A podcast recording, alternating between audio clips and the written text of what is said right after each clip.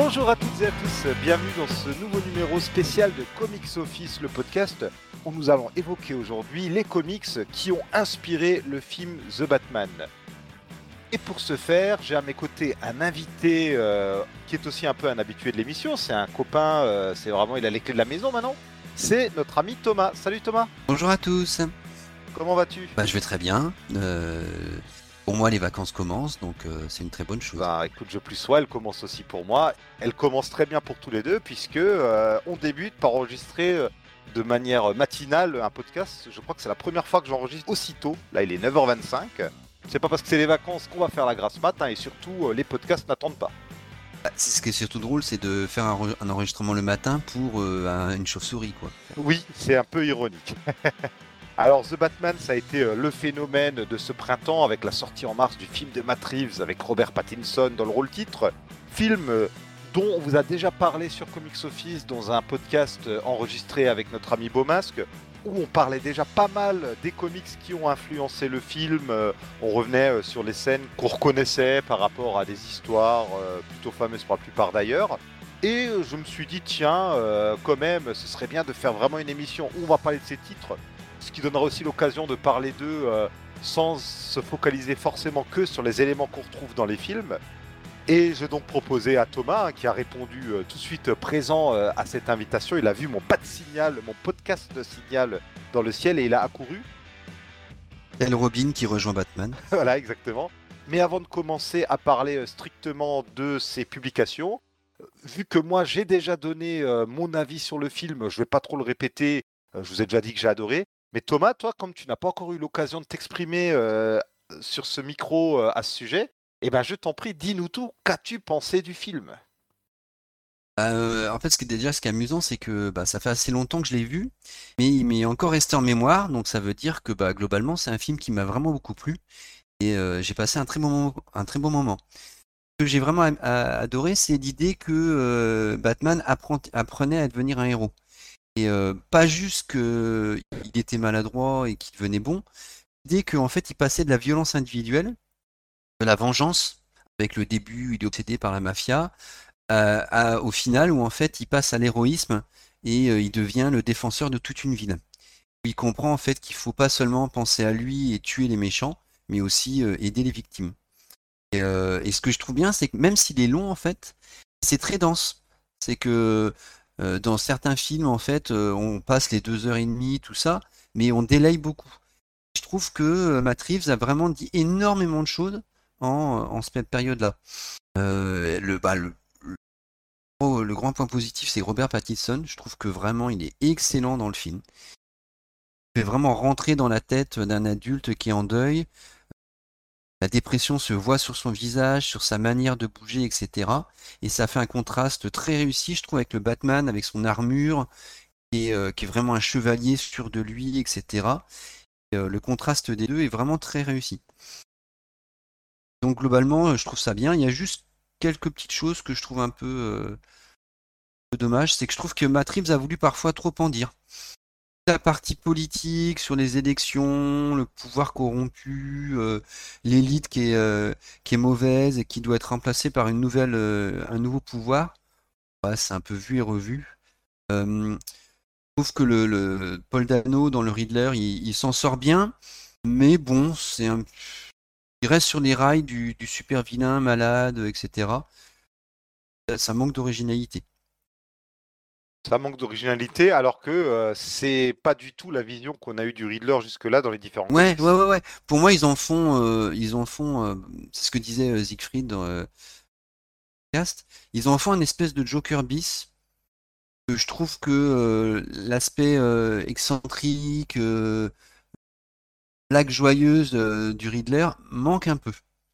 Moi, je trouve que c'était plutôt sympa. Ouais, c'est vrai qu'on sent un peu l'influence du Joker euh, de chez Nolan. Ouais, ouais, ouais, ouais, ouais, ouais, ouais, le, le, le, le, vilain dépressif qui cherche à avancer de la société. C'est bien fait, hein, mais je, je trouve que ça aurait pu être mieux. Ça- Après, c'est un peu dans l'air du temps. hein. Alors, je vais parler de la fin du film. Bon, on estime que si vous êtes là, c'est que vous l'avez vu. hein.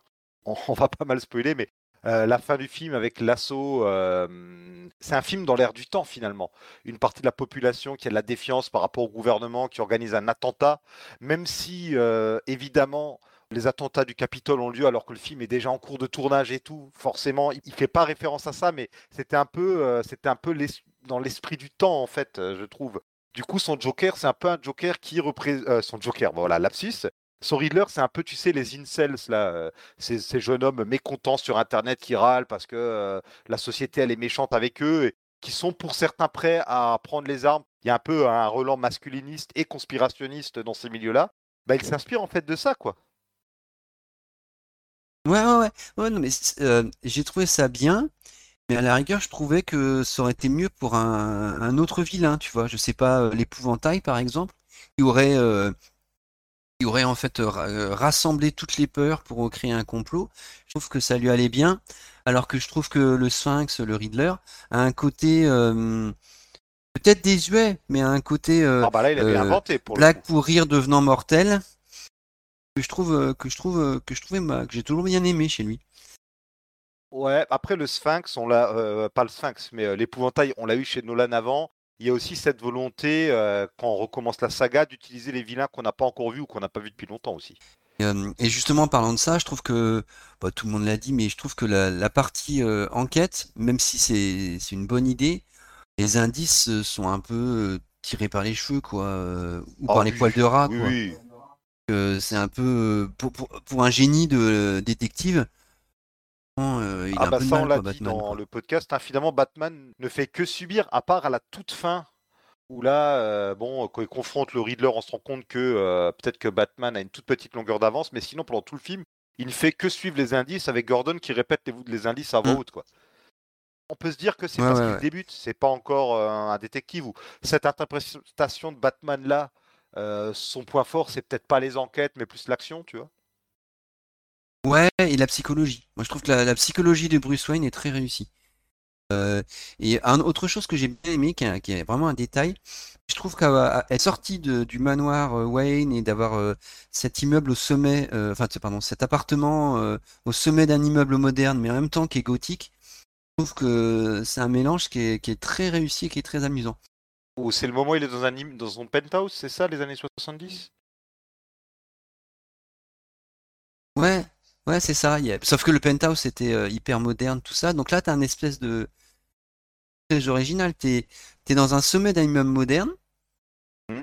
Donc la Batcave est en sous-sol. Et comme ça, il peut agir très vite dans les quartiers en crise qui sont euh, ce qui est autour euh, du centre-ville. Ce qui est aussi assez intéressant sur la géographie de Gotham. Mais.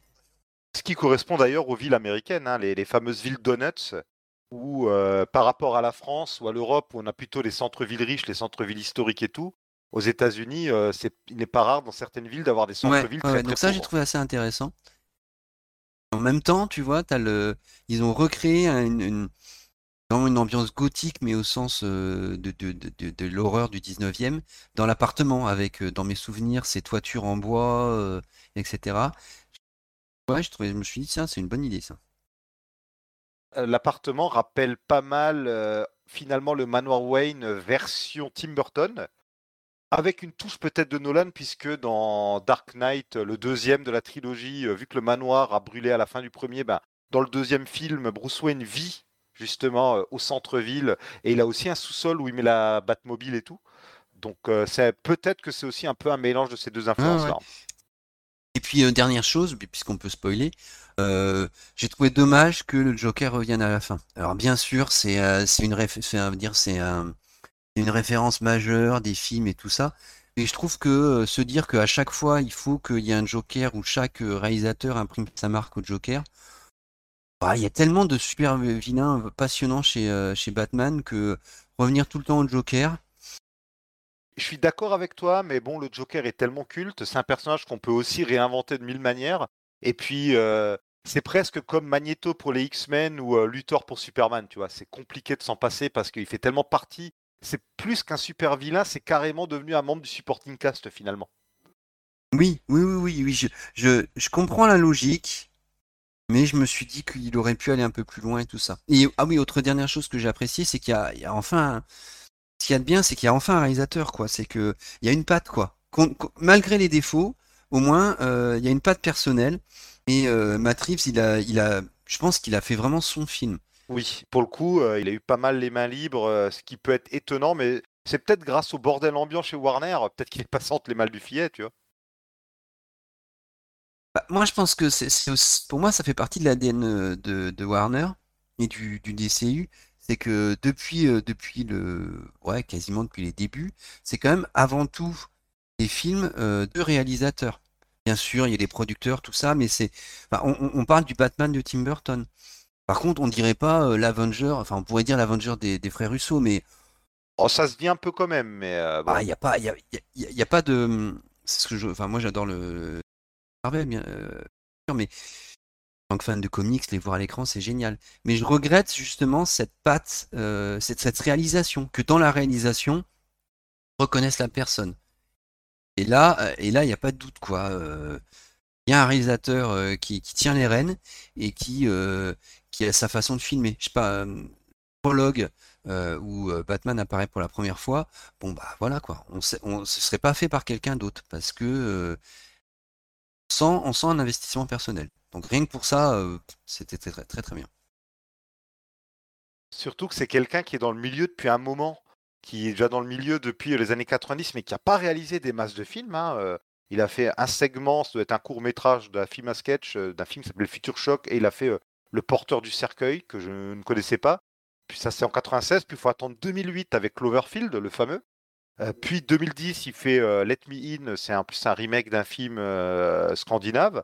Puis après 2014, La planète des singes, l'affrontement, et 2017, La planète des singes, suprématie. Deux films que moi j'ai beaucoup aimés, qui sont bien fait remarquer. Et puis The Batman. Et puis quelques épisodes de séries télé aussi dans les années 2000, mais finalement, euh, il n'a pas une carrière si fournie que ça d'un point de vue réalisation. Soit il a eu du mal, mais je pense pas. Pour, moi, en fait, c'est quelqu'un qui prend son temps, quoi, et qui euh, s'attache à, qui, qui, qui, ouais, qui prend le temps de préparer les choses, etc., quoi. Il a quand même été euh, scénariste sur euh, Piège à haute grande vitesse, donc le deuxième film de Steven Seagal euh, sur son personnage qui est pris dans des, qui était pris dans un bateau dans le 1 et un train manger, dans le hein. Donc comme quoi, il n'y a pas que des succès. Hein. Faut manger, moi je dis, il y a des fois. Oui, faut, bien sûr. on a dressé un peu le portrait du film. Il y a un peu de Matt d'ailleurs dans le podcast avec Bomas, qu'on avait tellement de choses à dire qu'on a oublié de dresser le portrait de Matt donc là, j'en profitais pour euh, réparer un peu cet impair. Mais si tu, sauf si tu as encore des choses à dire sur le film, euh, on va passer aux comics. De toute façon, on va encore évoquer le film tout au long de cette émission. Non, je pense que j'ai dit vraiment l'essentiel que je voulais dire. Et puis peut-être que euh, quand les comics, on parlera. Bon bah, on va pas manquer de parler des scènes des comics qui ont inspiré celles du film. Il y a à la fois des scènes qu'on retrouve directement dedans, mais il y a aussi des ambiances qu'on retrouve dans les films, des attitudes, des idées générales, hein, des contextes, etc., etc. Alors, il y a une chose un peu particulière pour ce film par rapport aux comics qui l'ont inspiré. Je ne sais pas si tu sais quelle est la particularité de The Batman. Euh, moi, je pense que justement, c'est que pour la première fois, Joe a donné une liste officielle de comics qui auraient influencé le film. Totalement.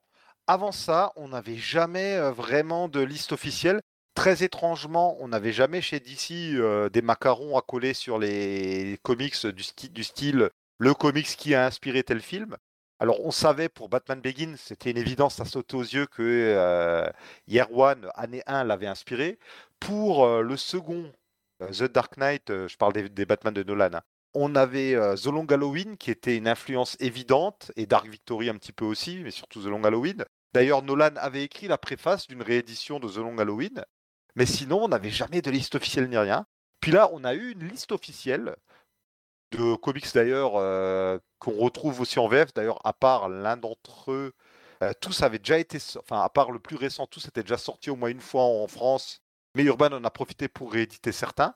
Donc, on a la liste officielle qui est euh, Batman année 1, Batman euh, long Halloween et Batman euh, Amère Victoire, ou en VO Batman Long Halloween et Batman euh, Dark Victory, Batman Ego de Darwin Cook, également le très récent Batman The Imposter, qui est la seule vraie nouveauté en VF, et deux récits sur Catwoman, Catwoman One in Rome ou Catwoman à Rome, et enfin, Catwoman, le grand braquage, sorti précédemment chez Panini sous le titre Le gros coup de Selina et qui en VO s'appelle Selina's Big Score. Et, je crois qu'il était sorti chez Urban aussi en tant que. Peut-être pas tous les épisodes, mais c'était sorti en premier tome de Ed, Brubaker présente. c'est possible, ouais, c'est possible. Certains récits étaient déjà sortis ailleurs, mais Batman Ego et le Grand Braquage, ou le dernier braquage, ça y est, je fusionne les titres VF, était sorti en un tome chez Panini précédemment. Là, Urban les a ressortis en deux tomes. On reviendra sur ça plus en détail au moment où on arrivera euh, sur ces bouquins. Donc, on va vous présenter dans un ordre plutôt chronologique ces différents récits, même si euh, ceux de Catwoman, on les gardera sur la fin.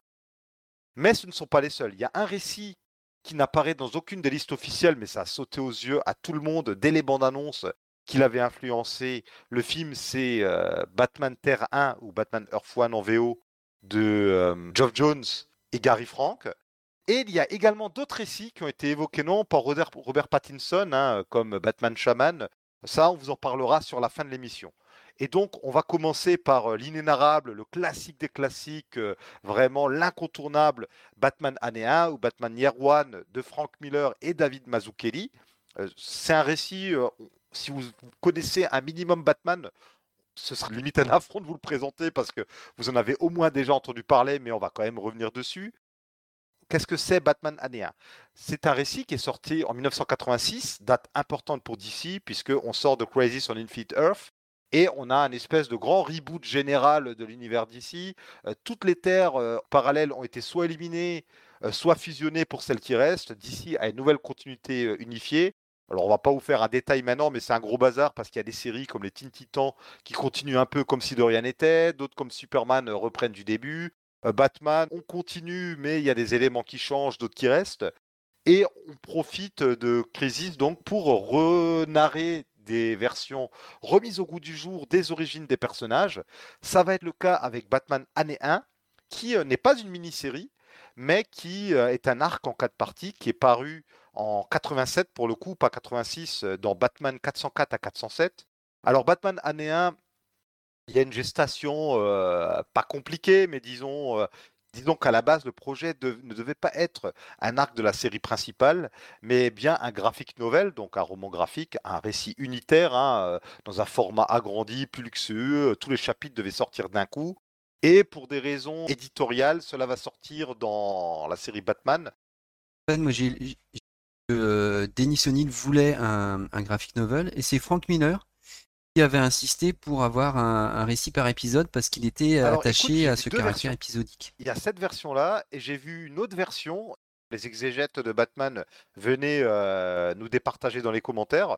J'ai aussi vu une autre version comme quoi euh, O'Neill, qui vient d'arriver sur les titres Batman, en tant qu'éditeur, en gros, c'est un responsable éditorial qui est chargé de chapeauter une famille de titres. Dans le cas d'O'Neill ici, c'est les titres Batman.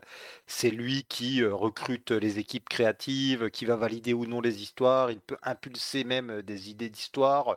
Et puis surtout, il doit veiller à ce que les titres sortent bien à l'heure qui a été décidée.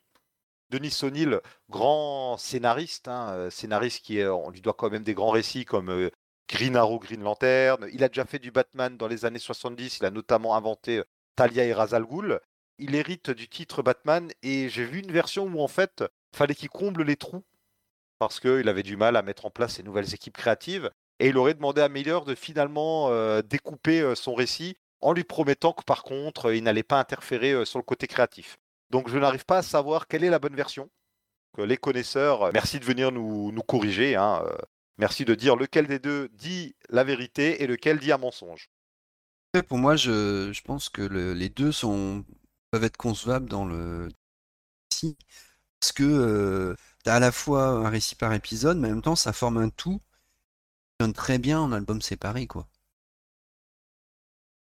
Oui, bien sûr. Alors, par contre, si vous lisez le titre Batman, c'est vraiment une coupure sans crier gare. Hein. Il n'y a même pas euh, une petite justification. Tu vois, un personnage qui sur la première page se rappellerait des origines. C'est vraiment d'un seul coup, entre les épisodes plus classiques, on a euh, ce flashback sur le passé. Alors Miller, lui, ce qui l'intéresse, c'est vraiment la première année de Batman. Ça commence, on va venir tout à l'heure un plus en détail sur, euh, sur le récit, mais je reste encore un petit peu dans la création éditoriale. Hein. On commence vraiment avec l'arrivée de Bruce Wayne à Gotham on ne va pas nous raconter ce qui se passe avant. on va vraiment nous raconter la lutte de Batman contre le crime sur sa première année avec des sauts dans le temps, avec cette astuce de euh, nous faire d'un côté Batman et de l'autre Gordon qui nous parle. Alors Batman, lui, il écrit en fait dans son journal, idée qu'on retrouve dans le film, avec des sauts dans le temps et on voit vraiment l'évolution à la fois de leur relation qui est vraiment plus que naissante là. Hein. C'est vraiment les, tout débuts de leur relation. Ils se croisent pas trop d'ailleurs, et surtout les débuts de leur relation à chacun avec la ville et dans le cas de Gordon avec la police. Alors c'est un récit, comme je l'ai dit, classique de chez classique, qui à l'époque va marquer les esprits, à la fois pour sa narration super moderne, pour le dessin de Mazzucchelli. Miller et Mazzucchelli, l'année d'avant, ils ont fait un gros coup d'éclat avec Born Again, ce récit très remarqué sur Daredevil. Et là, le duo, à nouveau, met un gros coup dans la fourmilière. Miller s'est aussi fait remarquer l'année d'avant avec Dark Knight Returns. Sa vision de ce que pourrait être la fin de Batman, ce qui était d'ailleurs une nouvelle origine, puisque Batman, plus qu'il revenait, c'était carrément Batman hein, qui renaissait. Et là, il prend aussi un peu tout le monde de court parce que d'un point de vue graphique, comme du point de vue de la narration, des thèmes, de la voix utilisée pour le, personnage, c'est très différent de Dark Knight Returns. Miller se repose vraiment pas sur ses lauriers. Il réinvente le personnage et il se réinvente un peu lui-même aussi, hein, finalement. Est-ce que tu savais qu'au départ, c'était pas Mazzucchelli qui était était choisi par euh, Miller. Ouais, mais je ne sais plus qui était euh, choisi par contre. Alors, euh, bah, c'est Trevor Van Eden. Je, enfin, moi, je ne connais pas du tout. C'est un dessinateur que je connais pas vraiment non plus. Mazzucchelli se charge également de l'ancrage. Par contre, pour la couleur, on a Richmond Lewis, la femme de Mazzucchelli. Par contre, les couleurs ont été refaites. Un an ou deux après, il est très rapidement ressorti en album relié ce qui est rare. Et la couleur a été refaite. Par contre, là pour le coup, je ne sais plus si Lewis c'est la couleur originale, c'est la couleur refaite. Je suis en train de chercher euh, dans mon volume euh, les crédits pour voir euh, ce qu'il en est. Je ne sais pas si tu as la réponse. Bah, je vois, enfin, moi j'ai que l'édition Chronicle et j'ai Richmond Lewis. D'accord. Mais Richmond, je pense pas que ce soit la couleur originale parce que Richmond, pour moi, c'est un prénom masculin. Et donc, si c'est la femme de. Tu m'as dit, tu as dit que la coloriste c'était la femme de Mazzucchelli. Ouais. Là, ça marcherait pas. Eh ben, je suis en train de, vérifier. Euh, ouais, c'est vrai que Richmond. Je me suis peut-être trompé dans mes notes. On va. Euh, il commence bien ce podcast. Hein, des approximations, euh, des tromperies, ça commence vraiment bien.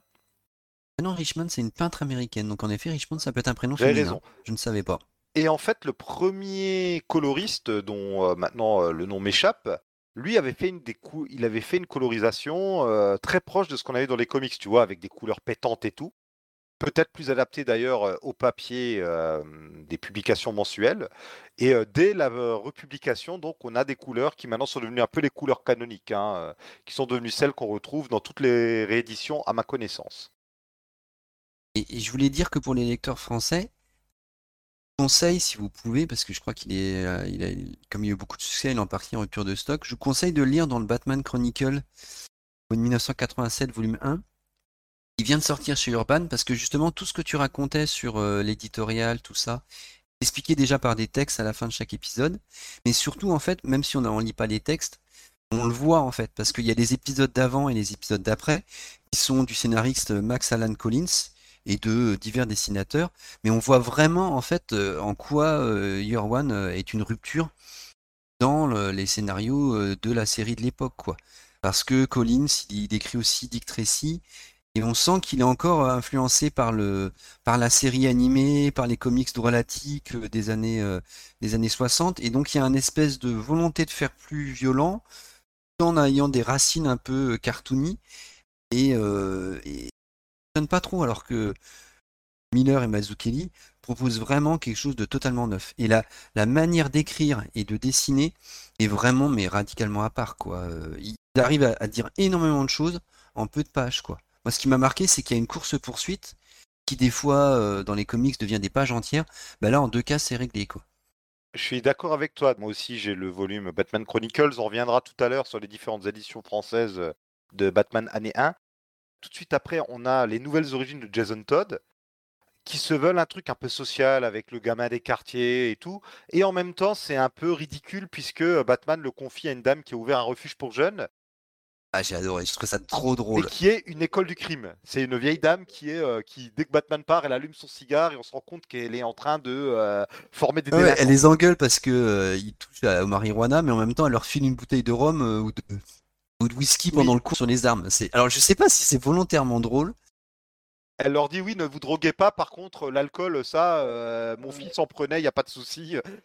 c'est complètement. Et, donc, j'arrive pas à savoir, moi, si c'est une, petite blague qu'ils ont placée ou si c'était euh, genre on va faire du truc glauque et du euh, truc subversif. Oui, je, n'arrive pas à savoir. Ou est-ce que c'est juste les comics où de temps en temps on a des choses un peu extravagantes comme ça et ça passe, c'est les comics, quoi. Toujours est-il que Batman Year One, donc là, voilà, vraiment, on a un récit qui va marquer les esprits. Alors, euh, c'est un récit, euh, depuis avant, on tourne autour du pot sans en parler. Comme je l'ai dit, plus que les origines euh, de Bruce Wayne, c'est aussi les origines de Gordon à Gotham, puisque la première page, c'est quand même sur une moitié de page chacun des deux qui arrive. On commence d'ailleurs par Gordon. On suit plus presque plus Gordon que Batman finalement dans le récit avec Gordon qui arrive par le train, on se croirait à Calcutta, hein, dans un train bondé, euh, et il dit euh, Ouais, non, ma femme ouais, l'avion, tant pis que ça coûte. Tandis que Bruce Wayne arrive en avion, lui, regrette de ne pas avoir pris le train pour euh, connaître la faune. Donc, Bruce Wayne qui revient après, je sais plus, je crois que c'est 12 ou 13 ans, ça fait 12 ans, 13 ans qui, qui voit. Tu vois déjà la, la, dualité de la ville parce que Wayne arrive, il est célébré comme un héros, etc. Donc en gros, c'est l'élite euh, très favorisée de Gotham, etc. Face à ça, tu as la masse, euh, comme tu l'as dit, Calcutta. le crime n'est pas évoqué tout de suite, mais on sent quand même que. Euh, y a voilà, et, donc je trouve que voilà, en, une page, ils arrivent à présenter les deux. Comme tu le dis, c'est vraiment Bruce Wayne devenant Batman et Gordon réussissant à s'intégrer et euh, à, à, changer la police de Gotham. Et moi, enfin, j'ai du mal, j'ai pas compté le nombre de cases, donc j'ai du mal à dire si Gordon est plus présent. Par contre, pour moi, c'est le plus réussi des deux. Oui, c'est le plus réussi des deux. C'est peut-être celui qu'on suit le plus dans l'intimité aussi, puisque Bruce Wayne n'a pas de vie intime finalement. Il y a Alfred, Alfred qui est un peu effacé, qui lance quand même une ou deux piques peut-être par moment, mais qui reste quand même un peu en retrait. Ça, c'est super réussi, ouais. Il apparaît peu, mais ses blagues sont. Enfin, sa, manière ironique de, de, se moquer de la nouvelle profession de Bruce est très réussie. Oui, sa manière flegmatique comme j'ai lu plusieurs récits ces derniers jours, je les confonds peut-être un petit peu, mais c'est pas là où à un moment, euh, pendant que Bruce réfléchit à voix haute, Alfred lit euh, un article très intéressant sur les méfaits du manque de sommeil euh, sur un homme.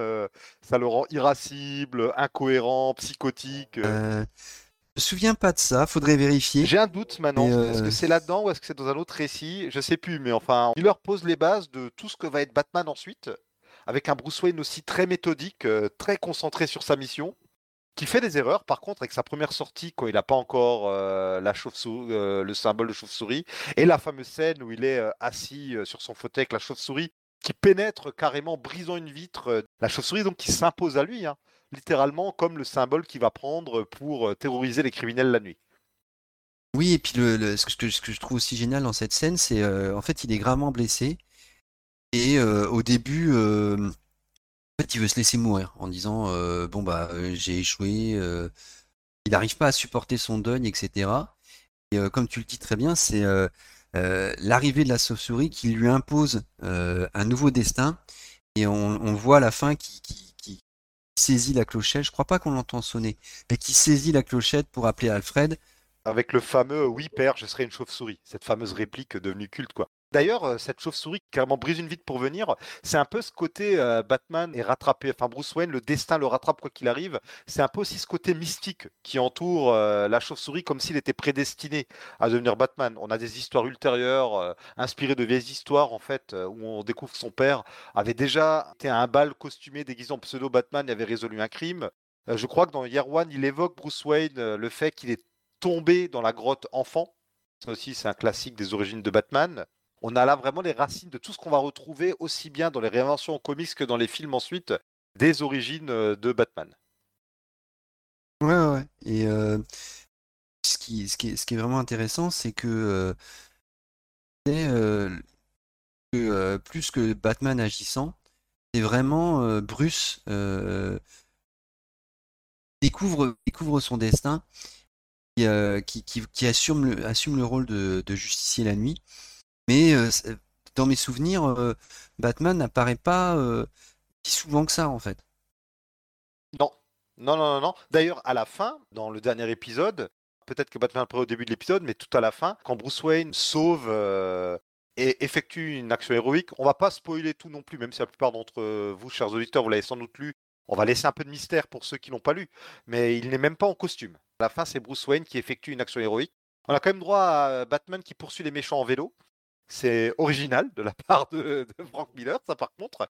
C'est vraiment une très très belle construction parallèle. Je refais le lien avec Gordon, puisque on voit un Bruce Wayne très coupé du monde, qui finalement son seul lien au monde, c'est vraiment Alfred. Gordon, lui, on voit un petit peu sa famille. On a sa femme Barbara qui est enceinte. On découvre ses collègues totalement corrompus, le commissaire Lubb et l'inspecteur Flask, qui sont inventés pour l'occasion. Il y a aussi le fameux sergent Merkel, le bras droit de, de Gordon dans Dark Knight Returns. Merkel qui est un peu le seul autre flic non corrompu. Bon là c'est vraiment un figurant. Hein. Lui par contre Gordon il évolue et il rencontre une certaine Sarah Essen qui est un personnage qui prendra de l'importance bien plus tard dans le mythe Batman. Hein. C'est un personnage qui sera très important fin 90 début années 2000 dans dans l'univers Batman et tout particulièrement pour Gordon. Euh, et on voit vraiment les atermoiements euh, de Gordon qui euh, doute, ou tout du moins qui a du mal à s'imposer par rapport aux flics corrompus, qui doute de sa relation avec sa femme. C'est un personnage qui est peut-être qui marque plus parce qu'il est plus, il est plus humain, il est plus proche de nous. Alors que Bruce, lui, reste vraiment centré sur sa mission. Il n'y a que sa mission qui compte. Oui, puisque tu disais que en fait il est isolé, Gordon, mais c'est que au début, il est tout seul et que vraiment on a l'impression que l'ensemble de la police est totalement corrompu et que ne pas l'être, c'est être une exception euh, et c'est dangereux pour soi. Mais en fait, au fil des épisodes, il arrive à, à rallier sans, que ce soit euh, s'aimer de manière euh, maladroite, mais on sent qu'en fait, il, a de plus en plus d'alliés, de simples flics autour de la police, qui commencent à, se rendre compte que Gordon est efficace, que sa méthode juste, et ben, elle fonctionne et qu'en effet, on peut avoir un impact sur la ville, une personne peut avoir un impact sur la ville, et on le voit petit à petit euh, évoluer, quoi. Moi, ce que je trouve, ce qui est très réussi, c'est que euh, Miller, il, fait un cocktail d'une personne honnête, idéaliste, mais en même temps désabusée. Et donc, c'est ce côté très double, en fait, entre d'un côté une rigueur morale et une volonté de changer les choses, tout en se disant que bah, c'est mal barré c'est quand même très rare de le réussir comme il s'est réussi ici. Et c'est quelqu'un de faillible, il y a des casseroles. Hein. Quand il arrive, l'homme lui dit Bon, vous avez des casseroles à Chicago, mais on oublie. Et on ne saura jamais ce que c'est. On saura jamais ce que c'est. Je ne sais pas si ça a été développé. Ah, si, ça a été développé dans une mini-série euh, Gordon of Gotham, qui date de dix ans plus tard. Donc l'homme doit se frotter les mains en se disant chouette, on récupère un barbouze, et en fait, pas du tout. C'est quelqu'un aussi euh, de faillible, puisque euh, avec, son, avec sa femme, ça va pas du tout. Il va même commettre quasiment l'irréparable. On vous laisse découvrir de quoi on parle. C'est vraiment un portrait très réussi, surtout que Gordon est réinventé. Avant Gordon, ça restait quand même un personnage plus que secondaire. Hein. C'était le commissaire qui retrouvait Batman sur le toit à côté du bas de signal ou qui recevait Batman dans son bureau. C'était un peu un, papy avec sa pipe. Tandis que là, ben, c'est quand même quelqu'un. Alors il est dans la force de l'âge. Même s'il va être jeune papa, on sent qu'il doit quand même avoir une bonne quarantaine au moins, si ce n'est plus. Il a troqué sa pipe contre des cigarettes. Euh, il n'hésite pas à se retrousser les manches et à casser les gueules. On est loin euh, du euh, Gordon Pepper qu'on a connu dans les comics jusque-là. Ouais, non, là, c'est vraiment le, le, flic des polars. un peu hardboiled, enfin, si, mais à la Chandler ou tout ça, c'est ça, hardboiled, ouais, on est vraiment là. et c'est très bien fait. C'est aussi un Batman à sa façon, puisqu'à un moment donné, il a une batte. Ah oui, oui, oui, oui. Je sais pas si Miller avait un jeu de mots en tête ou euh, voilà quoi, mais euh, quelque part, il y a un peu de ça aussi. Hein. Donc voilà, c'est vraiment Batman et Gordon année 1. En plus, on a beaucoup de blancs à combler parce que, comme j'ai dit, il y a des sauts chronologiques. On évoque rapidement euh, les technologies Wayne, mais on voit pas Lucius Fox, tout ça, ce n'est absolument pas dedans. Hein. On voit pas du tout Batman avoir des alliés ou construire ses, gadgets. non, non, il donne des coups de poing. Hein. Oui, voilà, il donne surtout des coups de poing, mais il a déjà c'est là où il a déjà un deltaplane à un moment où je confonds peut-être. Oui, il a déjà un deltaplane. On voit quand même que Il a déjà accès à une technologie, hein, mais Miller laisse le soin à d'autres plus tard d'évoquer ça. Il n'y a pas de super vilain proprement parler. On évoque le Joker tout à la fin. On va en reparler, il y a Catwoman qui apparaît, mais sinon il n'y a pas de super vilain. On a la famille Falcon qui est inventée ici. encore une idée qui va faire Flores, hein, puisque les Falcon, on les retrouve dans les deux dernières sagas au cinéma, celle de Nolan, celle de Reeves. Carmine Falcon a été au cœur, euh, au moins au début de la série Gotham. Bon, j'ai vu que la première saison et Carmine Falcon, c'est à peu près la seule chose de réussi. On est au moment où il n'y a pas encore les super vilains. On est sur les mafieux et Batman va terroriser la mafia avec la fameuse scène où euh, les élites euh, corrompues de la ville sont invitées chez Falcon et Batman qui éteint la lumière, qui dit voilà, vous êtes repus de la ville. Maintenant, c'est moi qui vais vous terroriser, quoi. Hein, je vais faire le ménage. Donc euh, on a vraiment, c'est vraiment l'aube de l'époque super-héroïque qui va prendre la place des détectives classiques et des vilains classiques. Et avec Catwoman aussi qui apparaît, Selina qui est réinventée ici en prostituée en fait, ce qui quand même pour l'époque euh, devait être un peu osé. Hein. Euh, ce qui est amusant, c'est que cette semaine, il y a mon neveu, mon neveu le plus jeune, il y a 7 ans, euh, il a été un anniversaire et on lui a offert euh, Batman Year One. Alors, ah. il en fait, il a, envoyé une photo. Euh, il m'a dit Et tonton, est-ce que je peux lire ça? Et Je dis Bah, pas tout à fait, ouais. Je crois qu'il a dû commencer les, premières pages seulement. Il a mm. montré à ma sœur. Bah, sachant que j'étais fan, m'a consulté. Et je lui ai dit à ma sœur Bah, en fait, il y a quand même Célina qui est une prostituée. Alors, c'est pas montré clairement, mais on le comprend très bien. Donc, je lui ai dit Bon, je pense que 5 ans, c'est un Ce petit peu jeune. par la suite. Hein. Dans les années 90, il y a une mini-série qui a expliqué qu'elle était en infiltration, que, enfin, qu'elle était en mission. Elle se faisait passer pour une prostituée, donc elle n'a pas du tout à fait faire des trucs de prostituée. Enfin, d'ici a un peu rétro-pédalé sur ça ensuite. Hein. Ouais, je trouve ça dommage parce que ça fonctionne, ça fonctionne très très bien. Et puis, euh, que Miller, euh, c'est quelqu'un de très moral. Et euh, alors, je sais plus s'il est catholique ou protestant, mais on sent très bien quand même cette influence euh, religieuse dedans, parce qu'en fait, il y a d'un côté euh, mmh Céline Cal, qui est une pécheresse, qui en rencontrant euh, Batman, sur Christique, décide de changer de vie, quoi. Après, elle prend les choses en main aussi. Hein.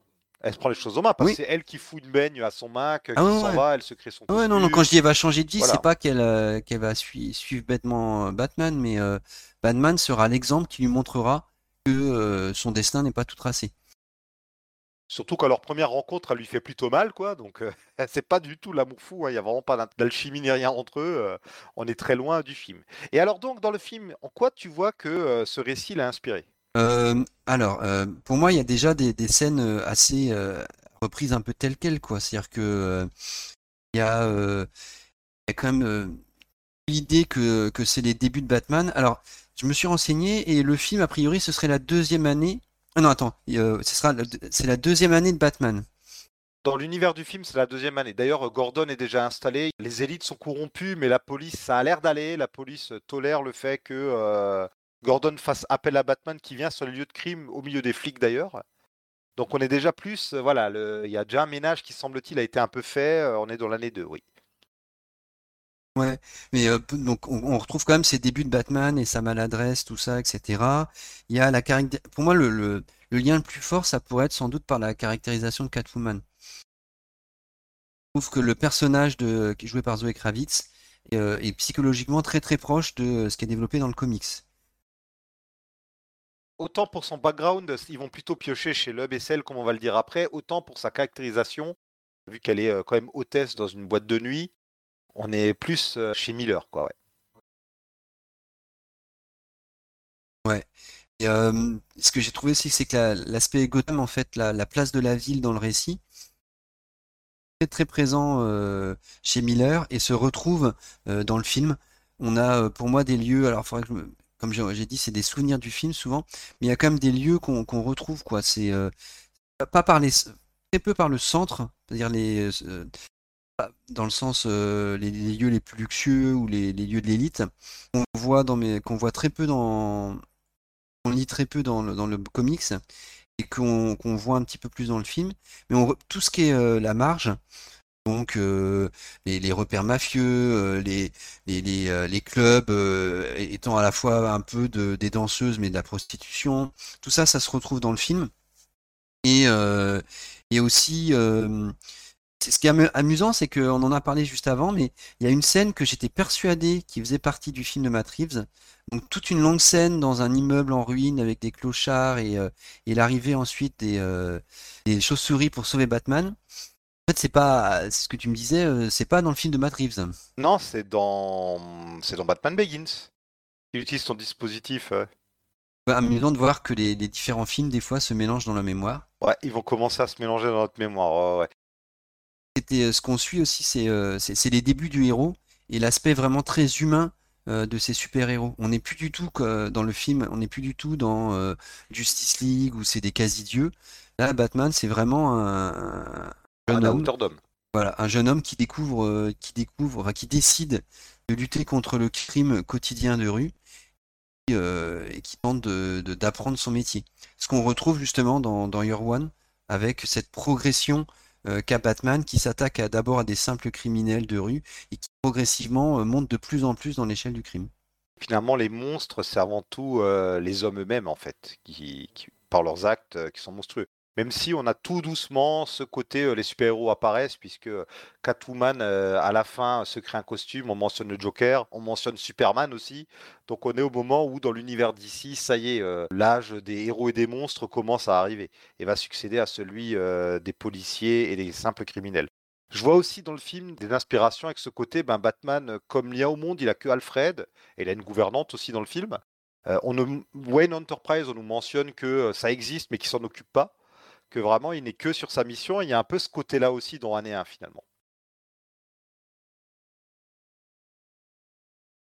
Par, contre, ce qui euh, parce que bah ouais, le c'est aussi visuel. Par contre, je trouve que le, magnifique dessin de Mazzucchelli n'est pas du tout une inspiration euh, pour le film, quoi. Il y a un côté presque ligne claire, je trouve, dans le. J'exagère, mais il y a presque un côté ligne dans le, dans le comics, ou en tout cas, il y a une épure par rapport à Daredevil. Ah bah il y a une volonté de, je mets des guillemets, faire européen. Ouais, ouais, ouais. Et ce, qui, ce que fera après euh, Mazzucchelli en faisant vraiment une, ligne claire à la, à la Tintin. Et, euh, et, par contre là dans le film évidemment ça se retrouve pas du tout. On a, on parlera peut-être après, on a plutôt une proximité je trouve des fois avec Seven, avec ce côté très poisseux. Oh oui totalement ouais. Liquide etc. que tu que, que je ne retrouve pas dans le comics. Oui, là, on n'est pas dans une démarche comme par exemple celle de Zack Snyder qui, dans 300, Watchmen ou dans ses films d'ici, essayait de vraiment décalquer des cases de comics.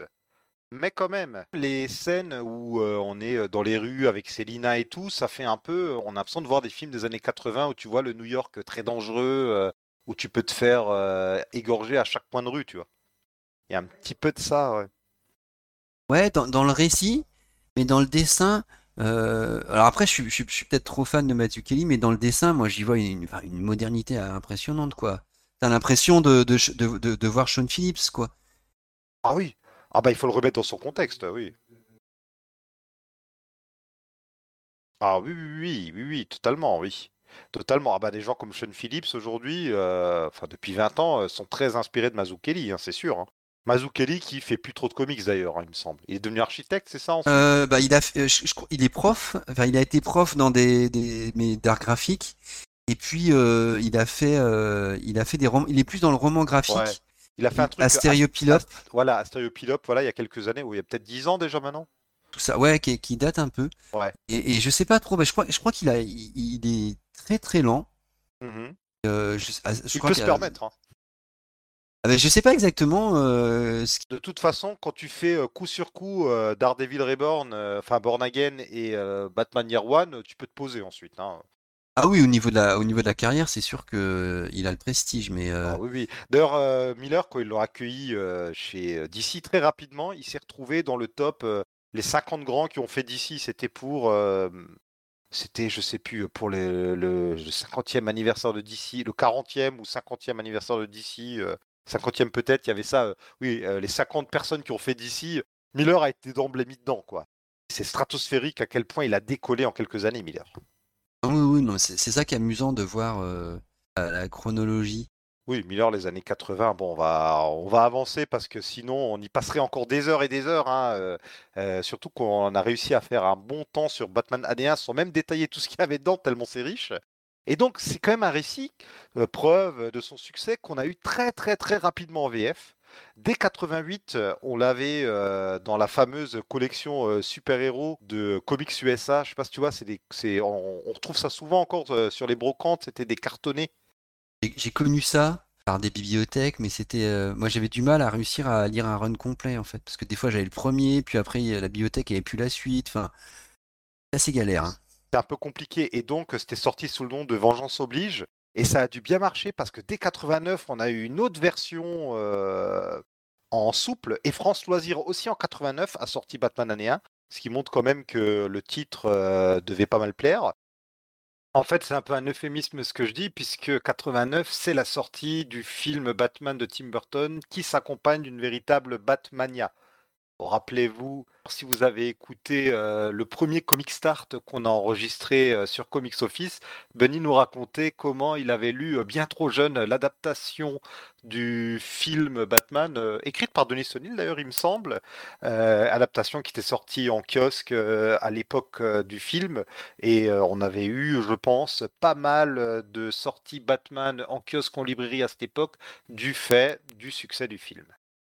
Puis après, il faut quand même attendre 2000 pour que Batman année 1 ressorte chez Delcourt, puis 2010 chez Panini, et là, chez Urban, on a eu plusieurs éditions.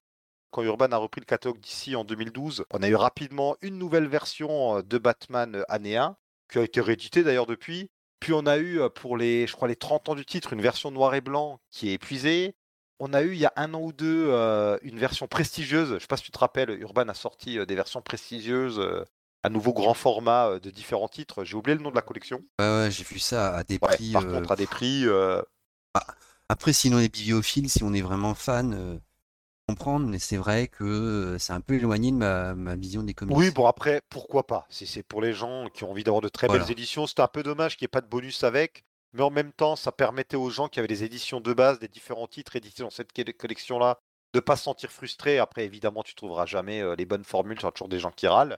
Et enfin, depuis le mois dernier, cette collection qui a été lancée par Urban, que tu as évoqué plusieurs fois, la collection Batman Chronicles, qui est une forme d'intégrale, qui commence avec l'année 87. Urban a pris le prétexte de Crisis et la relance de Batman de prendre cette année-là euh, comme début pour cette collection. Donc Batman Chronicles volume 1 qui reprend euh, les différentes parutions de 87 euh, de la série mensuelle Batman et le volume 2 reprendra les parutions de Detective Comics. Et on a euh, Batman année 1 qui ouvre pas tout à fait le volume, il y a deux récits avant. Mais euh, voilà, je peux que vous conseiller de vous fournir euh, ce volume. Finalement, c'est pas super si cher que ça. Euh, c'est combien? Rappelle-moi, c'est 35 Euh, c'est pas. Ouais, je crois que c'est. Il faudrait vérifier, mais c'est quelque chose comme C'est ça. ouais. 35, mais pour 448 pages. En plus, Urban euh, lance un volume souple. Ils ont déjà un peu tenté du souple dans les, dans les collections Kids. Là, on a vraiment dans une collection, je mets des guillemets, pour adultes, du souple. Ouais, avec une, mais une couverture qui est solide, avec un, un, un signet, vous voyez, c'est le petit bande de tissu qui sert de Ouais. marque-page. Ça, j'adore. C'est ridicule, mais Oui, j'adore ça. pratique. C'est un peu la petite cerise sur le gâteau, en plus de l'incroyable travail éditorial qui a été réalisé sur le bouquin. Exceptionnel travail d'édition. C'est-à-dire qu'à la fin de chaque épisode, il y a une page, soit écrite par Urban, soit reprise d'édito de, de Donil, soit euh, des, de, de textes de, différents scénaristes. Il y une page qui est superbe, c'est en fait on, c'est un extrait du courrier des lecteurs, à la suite du dernier épisode, je crois, de Year One. Où en fait on voit d'un côté un gars qui, euh, un lecteur, parce que c'est deux hommes, complètement convaincu, euh, qui, est, qui, qui est- super heureux de ce changement. Et de l'autre côté, il y a un fan euh, de la continuité, tout ça, qui, trouve euh, choqué par ce récit de, de Miller et qui trouve scandaleux ce qui est fait. Donc c'est très intéressant de, de, voir à la fois, comme tu le disais, le succès rapide qu'il a eu, et en même temps, euh, les critiques ont existé. Et ce que j'ai bien aimé aussi dans, le, dans cette édition, c'est que, je sais pas si tu as vu, mais le papier de One imite les, les, les anciens singles issus que nous on a connus, avec un, un papier plutôt brun que un papier euh, Ouais. blanc euh, ivoire, quoi. Mais juste pour Year One et pas pour les autres. Ouais. Alors, le, alors, Vraiment, c'est une super édition. Le seul bémol, c'est que le papier est légèrement fin pour, et comme Year One, c'est des plein de couleurs assez denses. On voit parfois à travers. C'est un détail, c'est un truc de maniaque. Vraiment, Urban, euh, félicitations pour l'idée.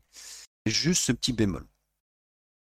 Après, bon, voilà, si ce bémol vous dérange, euh, trouvez-vous euh, Year One dans une édition seule. D'ailleurs, le, récit mérite d'aussi figurer tout seul dans votre bibliothèque. Hein. Vous pouvez trouver donc des éditions où le papier sera... Il est même sorti dans la nouvelle édition à bas ah, bah c'est à 5 euros, à 6 euros Oui, oui, oui, voilà, ouais, l'édition estivale. Tu as raison, j'ai oublié de le mentionner. Vraiment, si vous voulez euh, vous procurer euh, Batman année 1, vous pouvez le trouver actuellement à bas prix. Si vous voulez une autre édition que celle-là, là, vous pouvez trouver en occasion les différentes éditions précédentes, à part euh, les éditions limitées. Vous pouvez les trouver très facilement à des prix très abordables. vraiment, de toute façon, je pense que Batman année 1 est dans la bibliothèque d'à peu près tous les fans de comics et de tout bon BD qui se respecte. Ouais, après c'est marrant parce que c'est pas forcément le récit euh, qu'au départ j'avais apprécié le plus, mais en le relisant justement dans Chronicle, eh ben je me suis dit bon bah j'ai peut-être été sévère sur ce tome-là. Oui, peut-être, oui, bah, ça, se relit. Enfin, moi, c'est un des récits que j'ai le plus lu dans ma vie et je l'apprécie toujours autant. Et juste rebondir, et après, on va vraiment passer à la suite sur ce que tu disais. c'est marrant, ce lecteur qui râle sur la continuité parce que Miller, comme je l'ai dit, il ne touche pas à ce qui se passe avant euh, Yerwan. Il ne touche pas euh, au vilain ni rien. En fait, en gros, il raconte un récit qui ne contredit pas vraiment tout ce qu'on savait déjà sur les origines de Batman. Ouais, ouais, mais c'est. Mais dans mes souvenirs, il était choqué par ce qu'on se faisait de Catwoman, en fait. Ah oui, alors ça, je peux comprendre. En gros, il disait mais non, mais c'est pas une prostituée. Euh, comment vous avez osé euh, salir ce personnage de la haute euh société et tout, alors qu'en fait, dans la nouvelle continuité, c'est une voleuse qui va se frayer un chemin dans la haute société. Je pense qu'on a dit tout ce qu'on avait à dire sur Batman année 1. allez le lire si vous l'avez jamais lu. Allez le relire si ça fait longtemps. vraiment, c'est un incontournable. Et on va passer maintenant à un diptyque. On va en faire deux pour le prix d'un, puisqu'il s'agit de deux maxi-séries écrites par Geoff Lubb et dessinées par Tim Sale à savoir Batman Un long Halloween, ou bien Long Halloween en VO, et Batman Amère Victoire, ou bien Dark Victory en VO. Deux récits qui sont aussi tout le temps cités dans les incontournables de Batman, et qui forment en fait, euh, du moins pour Long Halloween, un véritable année 2, puisque ça se passe quelques temps après euh, Batman année 1. On est quelque part euh, dans la deuxième année de lutte de Batman contre le crime, Ici, Lub va continuer toute la storyline de la lutte de la famille Falcon pour rester à la tête de Gotham, sa rivalité avec la famille Maroni. Et en même temps, c'est aussi le moment où les monstres vont prendre le pouvoir. C'est à peu près un année 2 parce que euh, Batman a déjà à ce moment-là rencontré la plupart de ses ennemis classiques qu'il a enfermés à Arkham et qui vont réapparaître ça et là dans les deux récits et ils vont progressivement remplacer euh, les mafieux. Alors, est-ce que ce sont des récits, toi, que tu as beaucoup appréciés? Dès que je les avais lus, j'avais beaucoup aimé. Et en fait, pour ce podcast, j'ai relu euh, et, je suis toujours aussi fan, quoi. Il y a vraiment une, ambiance polar qui est posée dès le début de Long Halloween, avec euh, une pleine page euh, où, où, il, y a, où c'est c'est Bruce, non, ou son père, je sais pas, c'est Bruce qui dit Je crois en Gotham City, entouré de noirs, etc., avec juste les volets, je sais plus comment on dit ça, mais tu sais, avec des, des C'est peut-être les deux qui disent ça et Bruce le répète, je sais plus maintenant, j'ai un doute aussi, ouais. Ouais, mais ça, crée tout de suite une ambiance qui est, qui est fantastique, et donc j'ai vraiment adoré. Même il y a un épisode que je trouve génial sur le 1er avril, on voit en parallèle euh, le Riddler et Batman qui réfléchissent à qui peut être euh, le coupable de meurtre en série. Et, euh, chacun, en fait, à la fois, il y a, des pages ou des cases divisées, ce que c'est classique, mais en même temps, en fait, on, revoit les scènes de meurtre du début, mais avec les suspects. Donc un coup c'est une femme, un coup c'est un homme, un coup c'est l'enfant de quelqu'un, etc. Donc on revoit les mêmes scènes, mais à chaque fois chacun fait des hypothèses et euh, la personne est représentée. Donc j'ai trouvé ça très marrant parce que ça fait rentrer dans la logique d'un enquêteur qui fait des hypothèses, euh, sous-pèse, etc. Et ça c'est rendu en BD. Donc je trouve que c'est super bien fait. Euh, Team Cell, il est, c'est magnifique. On sent qu'il est, qu'il est encore proche du Miller, dessinateur de Sin City, mais avec de plus en plus une patte à lui s'affirme. Il y a évidemment un magnifique jeu de, couleurs et de clair-obscur. Chercher le coloriste, c'est Geoffrey Wright. Et, vraiment, les couleurs sont, magnifiques. Donc moi, le, relire pour cette émission a été un vrai plaisir. Eh bien écoute, la première page de Long Halloween, c'est Je crois en Gotham City. c'est première page. Par contre, je crois que c'est Falcon qui le dit. Non, c'est ça? Non, c'est pas du tout. Euh, non, c'est pas Falcon, ça. Pas du tout. Ah non, c'est Bruce ou son père. Non, c'est Bruce ou son père, ouais. Je sais pas si c'est un flashback. Non, ça doit être Bruce, puisqu'on voit Célina ensuite. Euh, voilà, c'est le miracle du... Ouais, c'est le miracle du direct. On est en train de, de, feuilleter en même temps tous les deux. Euh. Donc, comme tu l'as dit, tu as parlé du 1er avril, il y a une originalité pour Long Halloween, c'est que chaque épisode se passe lors d'une fête. Il choisit une fête pour chaque mois de l'année. Alors, il y a un petit peu l'héritage ici de Yarwan. On suivait les notes de Bruce qui disaient voilà, 23 février, 4 mars, etc., etc. Ici, on suit les différentes fêtes. Avec d'ailleurs une petite astuce pour août. Comme il n'y a pas de fête en août, Lub utilise l'anniversaire d'un personnage comme fête. Ils ont dû un petit peu ruser. Hein. Autant il y, a des, mots où il y a plusieurs fêtes, d'autres il n'y en a aucune. L'idée ici, c'est vraiment de suivre la continuité de Batman année 1. Alors, euh, c'est euh, Mark Wade euh, qui a pas mal influencé Lub sur cette voie. C'est Mark Wade qui a aussi conseillé à Lub de se focaliser sur l'amitié et la collaboration entre Bruce, Gordon et Harvey Dent qui, dans la nouvelle continuité, ben, on avait un annual pas mal du tout, paraît-il, qui revenait sur la transformation de Darvey Dent en double face. Mais là, c'est Wade qui a soufflé l'idée de vraiment faire un récit qui explorerait ça tout du long.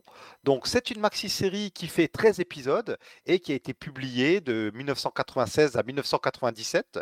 Lub et Sale ne sont pas leurs premiers coups d'essai sur Batman, puisque sur les trois années précédentes, ils avaient fait euh, des one-shots sur Halloween, à chaque fois euh, publiés dans le cadre de la série euh, Legends of the Dark Knight. On reparlera de cette série plus tard.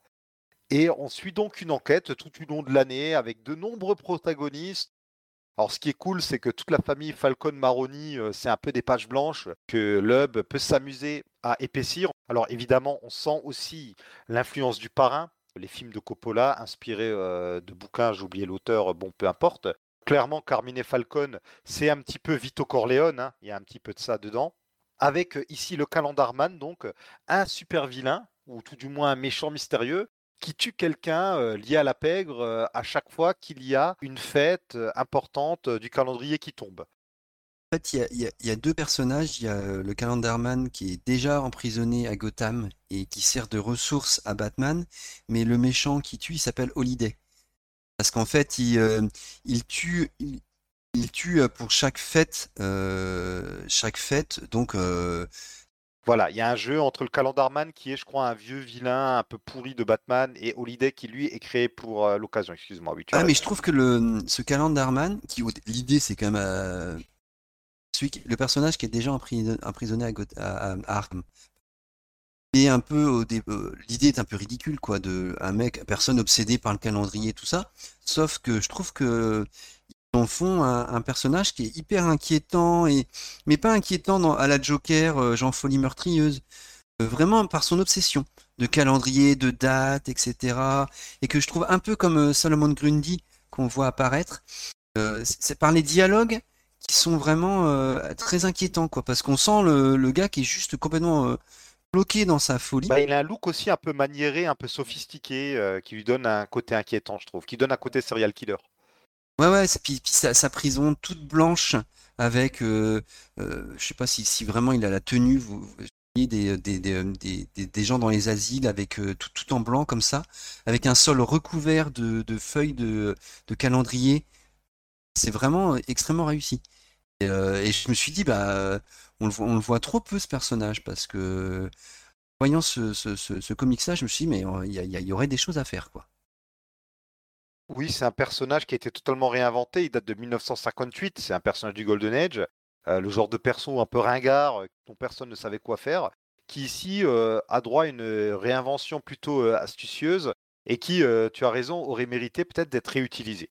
Toujours est-il que moi, été très pris par ce récit que j'ai relu. Alors, je l'ai relu il y a quelques temps. J'ai relu les deux récits coup sur coup. C'était quand? C'était en avril, parce que ça fait un moment qu'on planifie de faire cette émission. Donc, mes souvenirs s'étiolent un petit peu, c'est pour ça que j'ai confondu d'ailleurs Calendarman et Holiday. Je trouve que le récit est prenant, c'est très dense. On a vraiment tout l'univers de Gotham qui est représenté. D'ailleurs, on a un peu les prémices de ce que sera Batman Silence, hein, quelques années plus tard que L'Up fera avec Jim Lee. Ce côté, on fait le tour de toute la ville et un peu de tous les vilains alliés. Alors ici, les vilains costumés, une grande partie d'entre eux apparaissent vraiment juste quand il y en a besoin hein, pour un peu colorer le récit, même si certains ont plus d'importance comme le Joker. Et très étonnamment, Solomon Grundy, comme tu le dis, c'est pas vraiment le vilain, le premier vilain auquel on pense quand on pense vilain classique de Batman, mais qui est utilisé de manière euh, plutôt intéressante, surtout que c'est un vilain un peu super. Oui, et touchante. C'est un vilain un peu surnaturel, donc c'est pas forcément euh, les vilains que les gens préfèrent euh, dans le catalogue Batman. Et là, je trouve que Lub arrive à lui trouver une voix, avec les dessins de Tim Cell bien sûr, quand bien même Grundy ne répète que les mêmes phrases. Ouais, mais il y, y a, vraiment le côté une bête, une bête musculeuse enfermée dans le cerveau. Euh, Avec un cerveau d'enfant, ouais. Ouais, c'est ça. Et donc, euh, donc il est, violent, mais vraiment comme un, enfant qui pousserait, euh, ou un bébé qui pousserait, pousserait quelque chose et qui te ferait casser, quoi. Ce que je trouve très très bien, l'idée qui peut être, qui peut être au départ artificielle, que chaque épisode soit autour d'un jour férié ou d'une fête, moi je trouve que ça fonctionne super bien dans le cadre de l'enquête. Parce que résultat, en fait, ça crée une, une lenteur dans l'enquête. On, voit, en fait, par le, par le changement des saisons et par des dates, que l'enquête est très longue. Et que euh, vraiment Batman, Gordon et Harvey Dent patinent et ont du mal à trouver qui est ce coupable.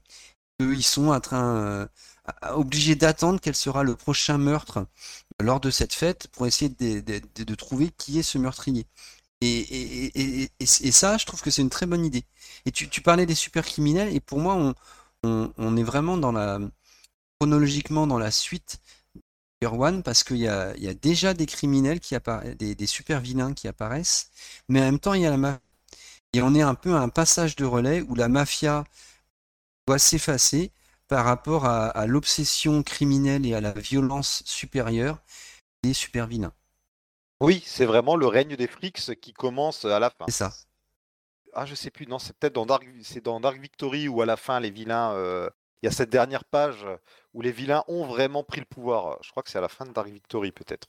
Là, en fait, euh, au départ, c'est des vilains qui apparaissent de manière individuelle, et puis à un moment, ils sont tous dans une même pièce euh, avec double face qui apparaît.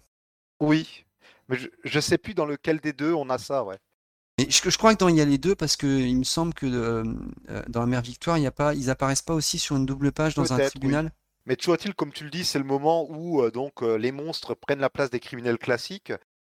D'ailleurs, il y a toujours cette fameuse question est-ce que c'est parce que Batman est apparu costumé que les vilains commencent à se costumer Est-ce que ils apparaissent tous en même temps? Il y a toujours un peu de cette ambiguïté là que je trouve intéressante.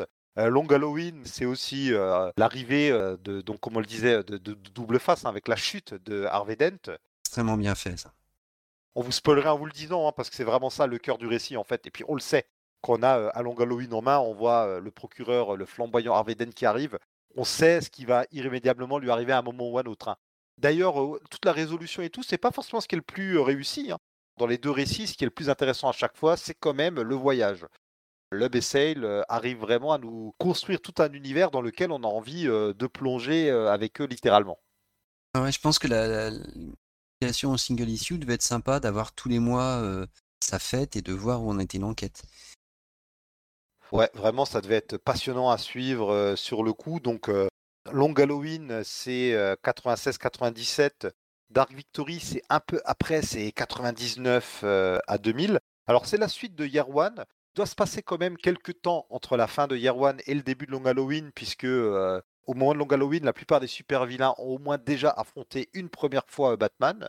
On a eu, un d'un point de vue éditorial, des récits qui se sont casés entre. Je pense à L'homme qui rit de Ed Brubaker qui raconte justement la première rencontre de Batman et du Joker, qui se passe donc entre ces deux récits-là.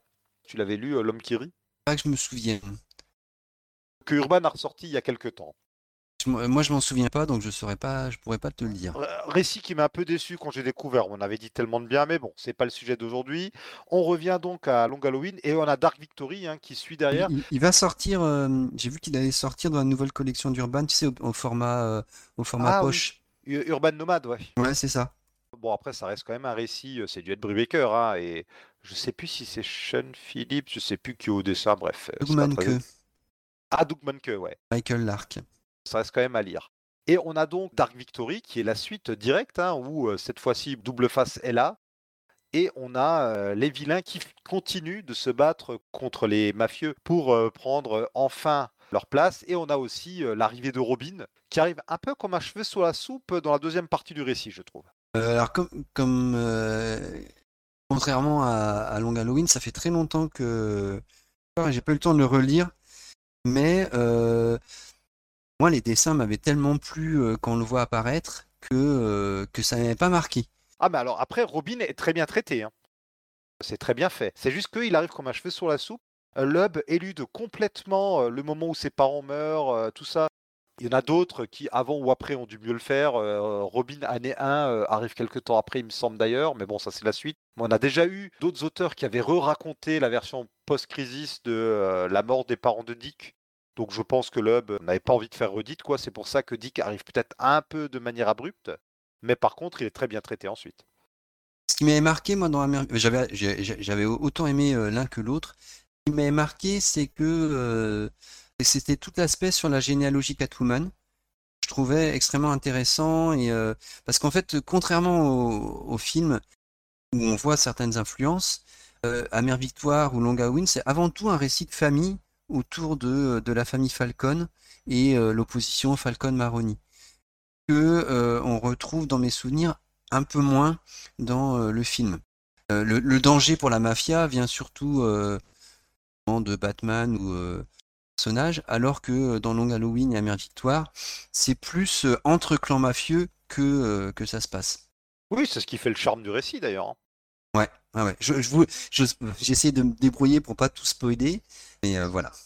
C'est un peu laborieux depuis avant parce qu'on veut vraiment pas vous raconter ce qui se passe. Il y a Gordon qui évolue aussi dans la police. On retrouve euh, le Flas d'ailleurs. Euh, C'est dense. Plongez-vous dedans. Ça vous fera des belles après-midi de lecture, hein, vraiment. Si pendant les vacances, vous voulez vous plonger quelques heures dans un autre univers, vous pouvez lire Long Halloween tout seul, hein, mais je trouve que c'est mieux de lire euh, les deux. Même si Long Halloween à la base était conçu sans que Dark Victory le suive forcément, les deux forment un tout qui est très agréable euh, à lire d'une traite. Moi, j'ai tout relu euh, sur 3-4 jours pendant les congés de Pâques et j'ai passé un agréable moment. Ouais, je pense qu'il est très souvent conseillé pour euh, débuter Batman. Ouais. Je pense que c'est très euh, ou découvrir même les comics. Je pense que c'est très justifié parce que euh, parce que c'est une excellente introduction en, en étant un bon récit de lui-même. Mais je pense que quelqu'un qui resterait sur l'image qu'il a de, de Batman, soit euh, les films, soit peut-être même des, des dessins animés, tout ça, et ben euh, comprendre que euh, cette densité, comme tu disais en comics, et euh, cet aspect mafieux, tout en ayant aussi des super vilains, mais pas juste des super vilains cartoony, mais une vraie psychologie avec double face, c'est c'est une très bonne porte d'entrée. Ouais, parce qu'on a un catalogue des vilains, ce que refera ensuite d'ailleurs Lub avec Jim Lee sur Batman Silence, comme je l'ai dit avant, J'adore aussi. Qui est très bon, hein, ça aussi on pourra en parler, qui est différent. Je pense que je préfère quand même Long Halloween des Dark Victory. C'est différent, c'est un peu une autre approche, mais avec des structures assez similaires, avec un mystérieux nouveau vilain. Enfin bref, Lub se foule pas trop quand même, à chaque fois il reprend la même structure. hein. D'ailleurs, on n'a pas du tout parlé de l'intrigue de Dark Victory, on va éviter de trop en dire, mais on a de nouveau une structure un peu comme Halloween, Long Halloween qui revient. Comme tu dis, ça peut être une bonne première approche, à pas mettre non plus dans les mains des jeunes enfants. Y a quand même des meurtres un peu violents. hein. Par contre, si vous êtes adolescent, vous pouvez y aller.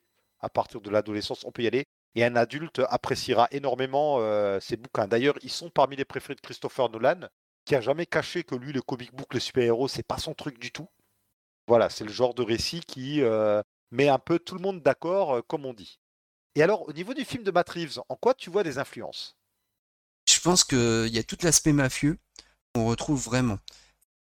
Cette, cette- cette, euh, ce film centré sur euh, la place de la mafia dans Gotham, euh, euh, l'emprise que la mafia a sur la ville, on le retrouve totalement euh, dans le film. Pour moi aussi, il y a, l'aspect du temps long, en fait. C'est que il y a, il y a des, il y a des trous dans le récit de Matt Reeves et, euh, et c'est pas sur, euh, sur 24 heures, quoi. C'est sur 7 jours, je crois, le récit de Matt Reeves, si je dis pas de bêtises. Bien sûr, il, il est accéléré par rapport à un long Halloween qui est sur un an, mais c'était pas possible pour moi en film de, de- de- d'avoir ces trous. Non, non. Et, euh, et il y a, bah, évidemment, il y a l'aspect enquêteur de Batman qui cherche des informations, etc. Que tu as assez peu en fait dans Year One, mais que là, c'est vraiment central. Euh, ce que, ce que- pour moi, il y a le, le- le- je disais tout à l'heure que dans Year One, c'était euh, Catwoman.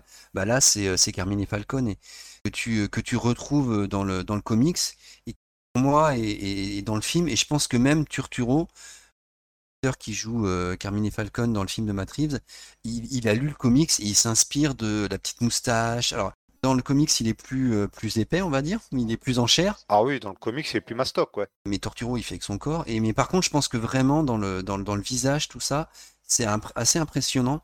J'avais vu, je crois, sur le net, on, on, on comparait des planches et, euh, et le visage, et il y a vraiment un lien entre les deux, quoi. Oui, oui, il s'en est inspiré, ouais.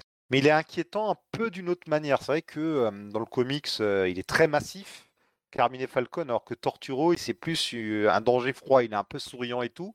Et en même temps, hein, il a un sourire qui met mal à l'aise. C'est vraiment le mec, on sent que c'est un espèce de pervers, que c'est un espèce de psychopathe. Donc on retrouve l'idée du tueur en série, mais je trouve que dans le comics, c'est plus réussi parce que euh, il y a plus de mystère, il y a plus de psychologie, alors que dans le film de Matt Reeves, il y a un aspect politique dans le dans ce que veut faire le Riddler, tout ça, euh, qui est raté, moi je trouve, qui est, raté quoi. Je trouve que cette idée de de, c'est assez brumeux quoi, les motivations du Riddler dans le film. Il veut soi-disant, euh, alors je sais plus exactement ce qu'il dit, mais en gros il veut changer la société, etc. Mais c'est pas très clair. Ouais, changer la société en tuant des gens, ça marche pas généralement. Ouais, il y a un côté anarchiste raté que je suis pas très fan. Alors que dans le en Long Halloween, c'est très bien réussi. Je préfère le tueur de Long Halloween à celui de Dark Victory. Moi, dans Dark Victory, j'ai un peu de mal. C'est le seul point noir pour moi sur le diptyque, c'est euh, la résolution du coupable de Dark Victory. Là, pour le coup, on retombe dans les travers des comics. Pour revenir juste Mm. sur les influences, ouais, euh, on voit clairement que euh, Falcon, tout ça, le film s'en inspire.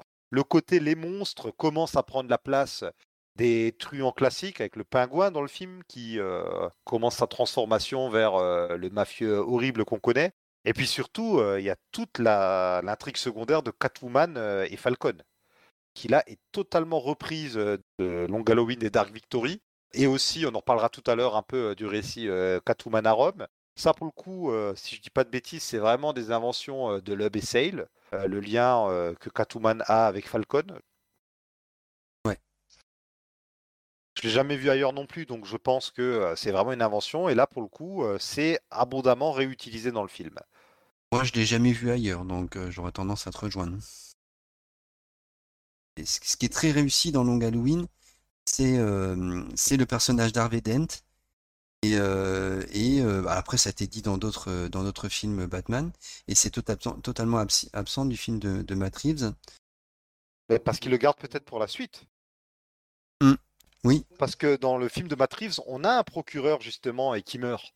Donc euh, pour moi, ils peuvent l'avoir Harvey Dent. Alors que dans Année 1, on l'a pas mentionné, mais euh, Harvey Dent apparaît très furtivement. Il est déjà là quand Gordon arrive.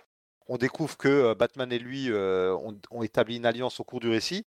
Moi, je pense que dans le film de Matt Reeves, dans le deuxième ou le troisième, on aura euh, sans doute l'arrivée d'Harvey Dent. Ça peut être intéressant. Ce serait intéressant de voir euh, comment. Parce que c'est vrai qu'au cinéma, bah, il y a eu d'abord, euh, alors je sais plus combien- quel était l'acteur, mais il y a eu euh, dans les films de Schumacher où c'était une catastrophe. Ouais, c'était une catastrophe. Et il y a eu Tommy Lee Jones qui jouait un Joker bis. En fait, lui et puis euh, Jim Carrey en Edward Nigma jouaient tous les deux des Joker bis en fait. Ouais, et puis euh, alors dans le film de Nolan, c'est pareil, je me souviens plus qui c'était. C'était Aaron Eckhart. Ouais. Ah bah dans le film de Nolan, je trouvais le Harvey Dent très très réussi. Le début était très très bien, je trouvais que la fin, euh, bah, c'était compliqué de- d'exister euh, par rapport Oui, au oui, alors je, je euh. parle vraiment d'Harvey Dent et pas de double face pour Nolan. hein. Je sais que double face, il, fait pas consensus et je pense qu'il aurait mieux dû se le garder sur la, sous la main pour un autre film. Mais le Harvey Dent, le Aaron Eckhart, assez flamboyant, très sûr de lui, qui au début désarme un type, inspire de Maroni au cinéma et lui met une au cinéma, n'importe quoi, au tribunal et lui met une baigne, il avait une gouaille et tout, euh, je le trouvais excellent. Aaron Eckhart, je trouvais vraiment que là, on avait un casting, mais euh, super bien trouvé et une écriture adéquate. Ouais, je suis d'accord. dans Dark Victory, on a un peu euh, la famille Maroni et tout qui veut prendre sa revanche. Maroni est même droppé tout au long du film. On n'arrête pas de nous en parler de Maroni sans jamais nous le montrer. C'est le rival de Falcon qui est en prison. Lui aussi, je pense qu'il y a des chances qu'il arrive dans la suite. je serais vraiment pas étonné que la suite du film de Matt Reeves mette en avant Maroni. Ah, moi, j'aurais, moi, je pensais que cet aspect mafieux allait disparaître pour une partie beaucoup plus sur les super vilains, etc. Oui, mais les mafieux sont quand même encore là. Là, ils commencent à être sur le déclin. Tu vois, l'Empire Falcon n'est pas encore mis à bas. Il va y avoir les héritiers qui vont vouloir se partager le gâteau dans le film suivant. Je pense que Maroni peut faire partie des personnages qu'on retrouvera ensuite. C'est assez probable. Enfin, c'est probable. C'est que mon avis, mais à mon avis, ça reste très plausible. Je pense qu'on a fait le tour sur Long Halloween et Dark Victory, sauf si tu as encore des choses à dire. Non, j'ai dit l'essentiel. Donc on pourrait redire plein de choses. On n'a pas parlé des superbes couvertures, euh, notamment de Long Halloween, où à chaque fois on a le symbole euh, d'une fête qui est représenté de manière euh, très graphique. Pour Dark Victory, là c'est les vilains. Ah oui, il y a un point dont je voulais parler, désolé hein, si je risque de refaire un peu un tunnel, mais au niveau de la continuité, j'aurais aimé juste évoquer un petit peu les parcours de Carmine Falcone et de Salvatore Maroni. J'ai toujours Carmine Falcone, je sais jamais comment ça doit se dire, hein, Carmine, Carmine, Carmine, bon peu importe. Des persos, comme on l'a déjà dit, qui sont apparus dans toutes les itérations récentes sur les écrans de Batman. Hein. On les a vus chez Nolan, là on les voit chez Reeves, ils ont été dans la série Gotham. Et pourtant, c'est pas des méchants qui ont un grand, grand parcours dans les comics, notamment Falcon. Euh, Falcon, c'est tout simplement Miller euh, qui l'invente. Et euh, entre le moment où Miller le fait apparaître durant Year One et celui où Lub le reprend dans Long Halloween, personne n'utilise Falcon il aura droit à quelques apparitions en tant que flashback, photo, dans quelques récits. Dans, il apparaît sans être là dans Rome qu'on évoquera tout à l'heure. Il fait une apparition dans quelques récits qui se passent dans le passé, comme un épisode de Batman the Mad Monk ou de Two-Face Year One. Il y a aussi un épisode spécial 25 ans d'Harley Quinn où elle le kidnappe, un épisode de 2010 qui est d'ailleurs difficile à placer dans l'ancienne continuité d'ici. Étrangement, après Miller, personne n'a semble-t-il voulu y toucher, même dans la série Legends of the Dark Knight. Et c'est un perso dont le destin a été totalement changé dans les New 52, où il est revenu à un moment donné dans une certaine série, j'en dis rien pour ceux qui n'ont pas lu, et pas grand-chose d'autre a été fait avec lui. Donc, contrairement à Year One, qui est revenu dans le canon avec Rebirth, les modifications sur Falcon des New 52 restent entières, et donc, a priori, Long Halloween et Dark Victory ont été effacés de la continuité. En ce qui concerne Maroni, lui, il a une plus longue carrière puisqu'il apparaît déjà dans les années 40, en 42 pour être précis, dans Detective Comics 66, où il transforme Harvey Dent en double face. Donc Maroni est apparu sur Terre 2, puis il est toujours là sur Terre 1, mais il apparaît très très peu. Il aura droit à très peu d'apparitions également dans les années 90-2000. Il n'est pas très très présent, mais un tout petit peu plus que Falcon quand même peut-être du fait de son affiliation à double face. Lui aussi, il a été totalement remodelé par les New 52 et il a paru encore moins que Falcon.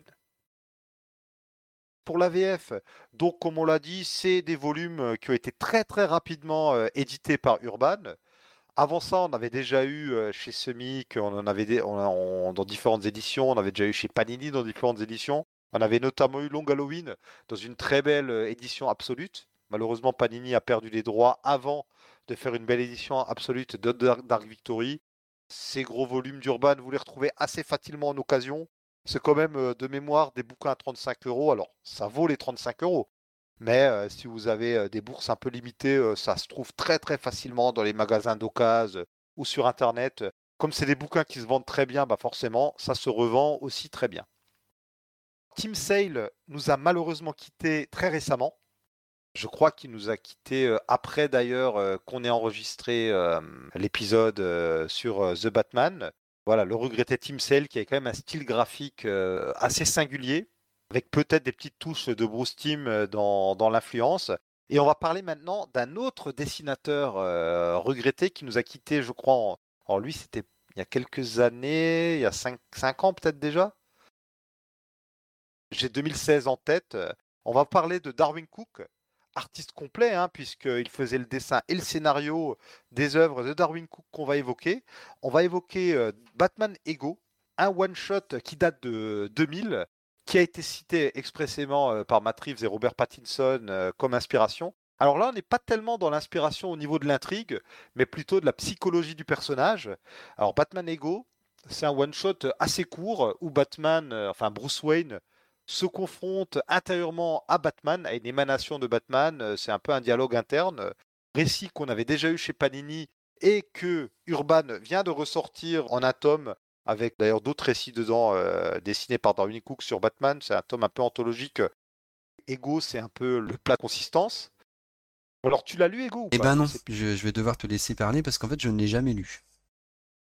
Ok, ben, je vais aller très très vite, puisque comme je le dis, niveau intrigue, on retrouve pas grand-chose dans le film. Il a inspiré le film, euh, ce récit, par euh, le combat interne au Bruce Wayne. Est-ce que je dois exister ou être Batman totalement? La fin du récit, euh, désolé, je spoil un peu Ego, mais il n'y a pas grand-chose à spoiler en fait, puisque c'est un récit qui se lit surtout pour les dessins de Darwin Cook. Mais il y a ce côté à la fin, Bruce Wayne trouve un compromis avec Batman en disant on sera pas la vengeance, mais on sera l'espoir. Chose qu'on retrouve totalement dans le film à la fin. C'est, euh, on passe d'un Batman vengeance à Batman qui finalement sera pas là uniquement pour casser les gueules, mais aussi pour inspirer de l'espoir. Parce qu'il y a cette fameuse intro sur laquelle on reviendra tout à l'heure quand je parlerai de Batman Shaman, mais où on se rend compte que Batman terrorise autant les criminels que les gens qu'il veut sauver. Et à la fin du film, il en prend conscience qu'il est là non pas pour euh, taper des gens, mais avant tout pour aider des gens. Et on a un petit peu de ça dans Ego. Ego que j'ai relu pour l'occasion.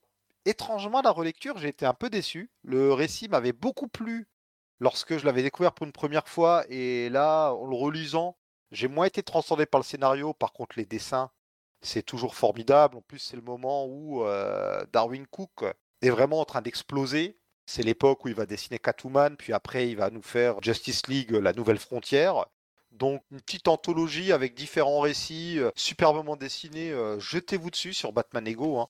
Vous trouverez euh, votre compte si vous êtes très friand euh, du style Darwin Cook, qui lui euh, ressemble beaucoup au style euh, de Bruce Timm. euh, Donc, Bruce Timm qui a créé la série animée Batman des années 90, même si Cook arrive à trouver sa propre voie ensuite. Par contre, si vous avez un budget limité, je vous conseillerais quand même plutôt de vous diriger vers ce qu'il a fait sur la Justice League, hein, Justice League La Nouvelle Frontière, ou sur la série Catwoman qu'il a fait avec Ed Brubaker, dont on va pas tarder à parler. Ça nous fait un magnifique pont vers deux autres récits qui sont dans la sélection officielle et qui là, pour le coup, euh, leur influence se ressent peut-être moins dans le film.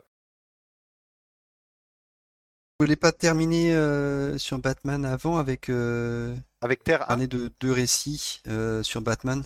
Ah oui, Ouais, et. Batman J'ai Imposter. oublié Imposter. Alors, parler Terre 1, je vais garder Catwoman. pour plus tard, mais j'ai oublié Imposter. Bon, est-ce qu'on fait peut-être Catwoman maintenant quand même et on fera Imposter ensuite? Alors, il y a deux récits de Catwoman, euh, l'un dessiné par Darwin Cook et écrit par Darwin Cook, et l'autre euh, dessiné par Tim Sale et écrit par Jeff Lubb. Celui de Darwin Cook, c'est euh, Selinas euh, Big Score, traduit chez Urban par Le Dernier Braquage, mais que Panini avait traduit comme Le Gros Coup de Selina. Et on a euh, Catwoman When in Rome ou euh, Catwoman à Rome. Par lequel des deux tu veux commencer?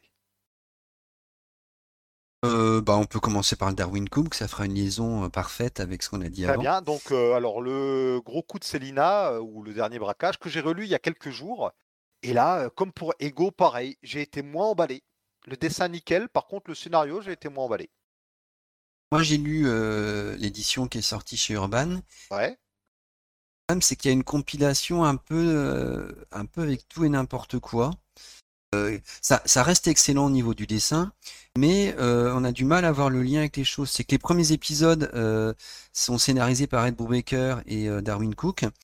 Alors, les premiers épisodes, c'est une enquête de Slam Bradley en parallèle du gros coup de Célina. Mm. Donc, au final, pourquoi pas? C'est des épisodes de détective comics, j'imagine que c'est des backups. Ça, pourquoi pas, tu vois, les mettre avec. Et ils sont mis avant, finalement, ça s'insère bien avant. Ça, pourquoi pas? Ouais, mais moi je trouve qu'ils étaient, ils- étaient mieux placés dans euh, le, le début du, du run où c'était euh, Ed Brubaker présente euh, Catwoman. Ouais. Dans l'ensemble du run, ça permettait de découvrir ce, ce personnage de Sam Bradley. Il y avait un aspect très euh, hard-boiled, euh, euh, polar des années euh, euh, 30 à 50. Ah ben le personnage de Parker euh, que Darwin Cook va euh, dessiner ensuite, les, les fameux romans de, euh, Richard Stark. de Stark, j'allais dire Starkins, n'importe quoi, ouais, de Richard Stark sur Parker. Il en a adapté plusieurs en, comics. Darwin Cook, il en est fan. Hein. Ah ouais, donc c'est totalement ça. Donc c'est très, c'est une bonne lecture, mais mieux, c'était mieux ailleurs comme tu le dis, il y a aussi les quatre premiers épisodes de la série Catwoman. Bon, je sais pas trop pourquoi ils les ont mis là, alors que peut-être qu'ils sont un peu en trop. je crois qu'il y a peut-être un autre récit encore à la fin, si je dis pas de bêtises. Chevalier servant, c'est ça ou Oui, voilà, ouais, un récit très très court tiré de, de l'anthologie solo.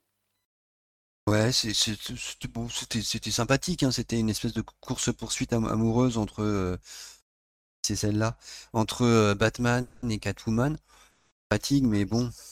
Un récit d'ailleurs commandé par Tim Sale à Darwin Cook, tu vois, comme quoi on y revient toujours. ouais, parce que en fait, il passe seulement au dessin euh, Darwin Cook, il y a des fois Tim Sale, il y a Michael Red des fois. Donc on a, euh, on a un peu de tout dans ce volume, et euh, ouais, je suis pas sûr que, que de cette manière, ce soit le meilleur, le meilleur moyen de découvrir le talent de Darwin Cook, et, ou alors la série de Ed Brubaker et Cook sur euh, Catwoman. Ouais, finalement, Panini qui avait mis euh, Ego euh, et euh, Big Score ensemble dans un volume, c'était peut-être plus. Je pense que c'était peut-être plus pertinent, quoi. Ou alors laisser le one shot sur Selina dans. je sais pas, il est dans la collection Ed Brubaker présente Catwoman ou pas? Lequel tu dis? Le, one shot sur Selina. Lui, il est dans la collection Ed Brubaker présente Catwoman? Ah, pas, parce qu'il me semble qu'il y a une partie que j'avais pas vue. D'accord, donc Je pense que cette partie justement sur le grand braquage, crois pas que je l'avais lu. D'accord, parce que justement, je viens, euh, j'en ai profité pour en même temps enfin récupérer euh, les quatre volumes de cette collection que je vais pouvoir lire cet été.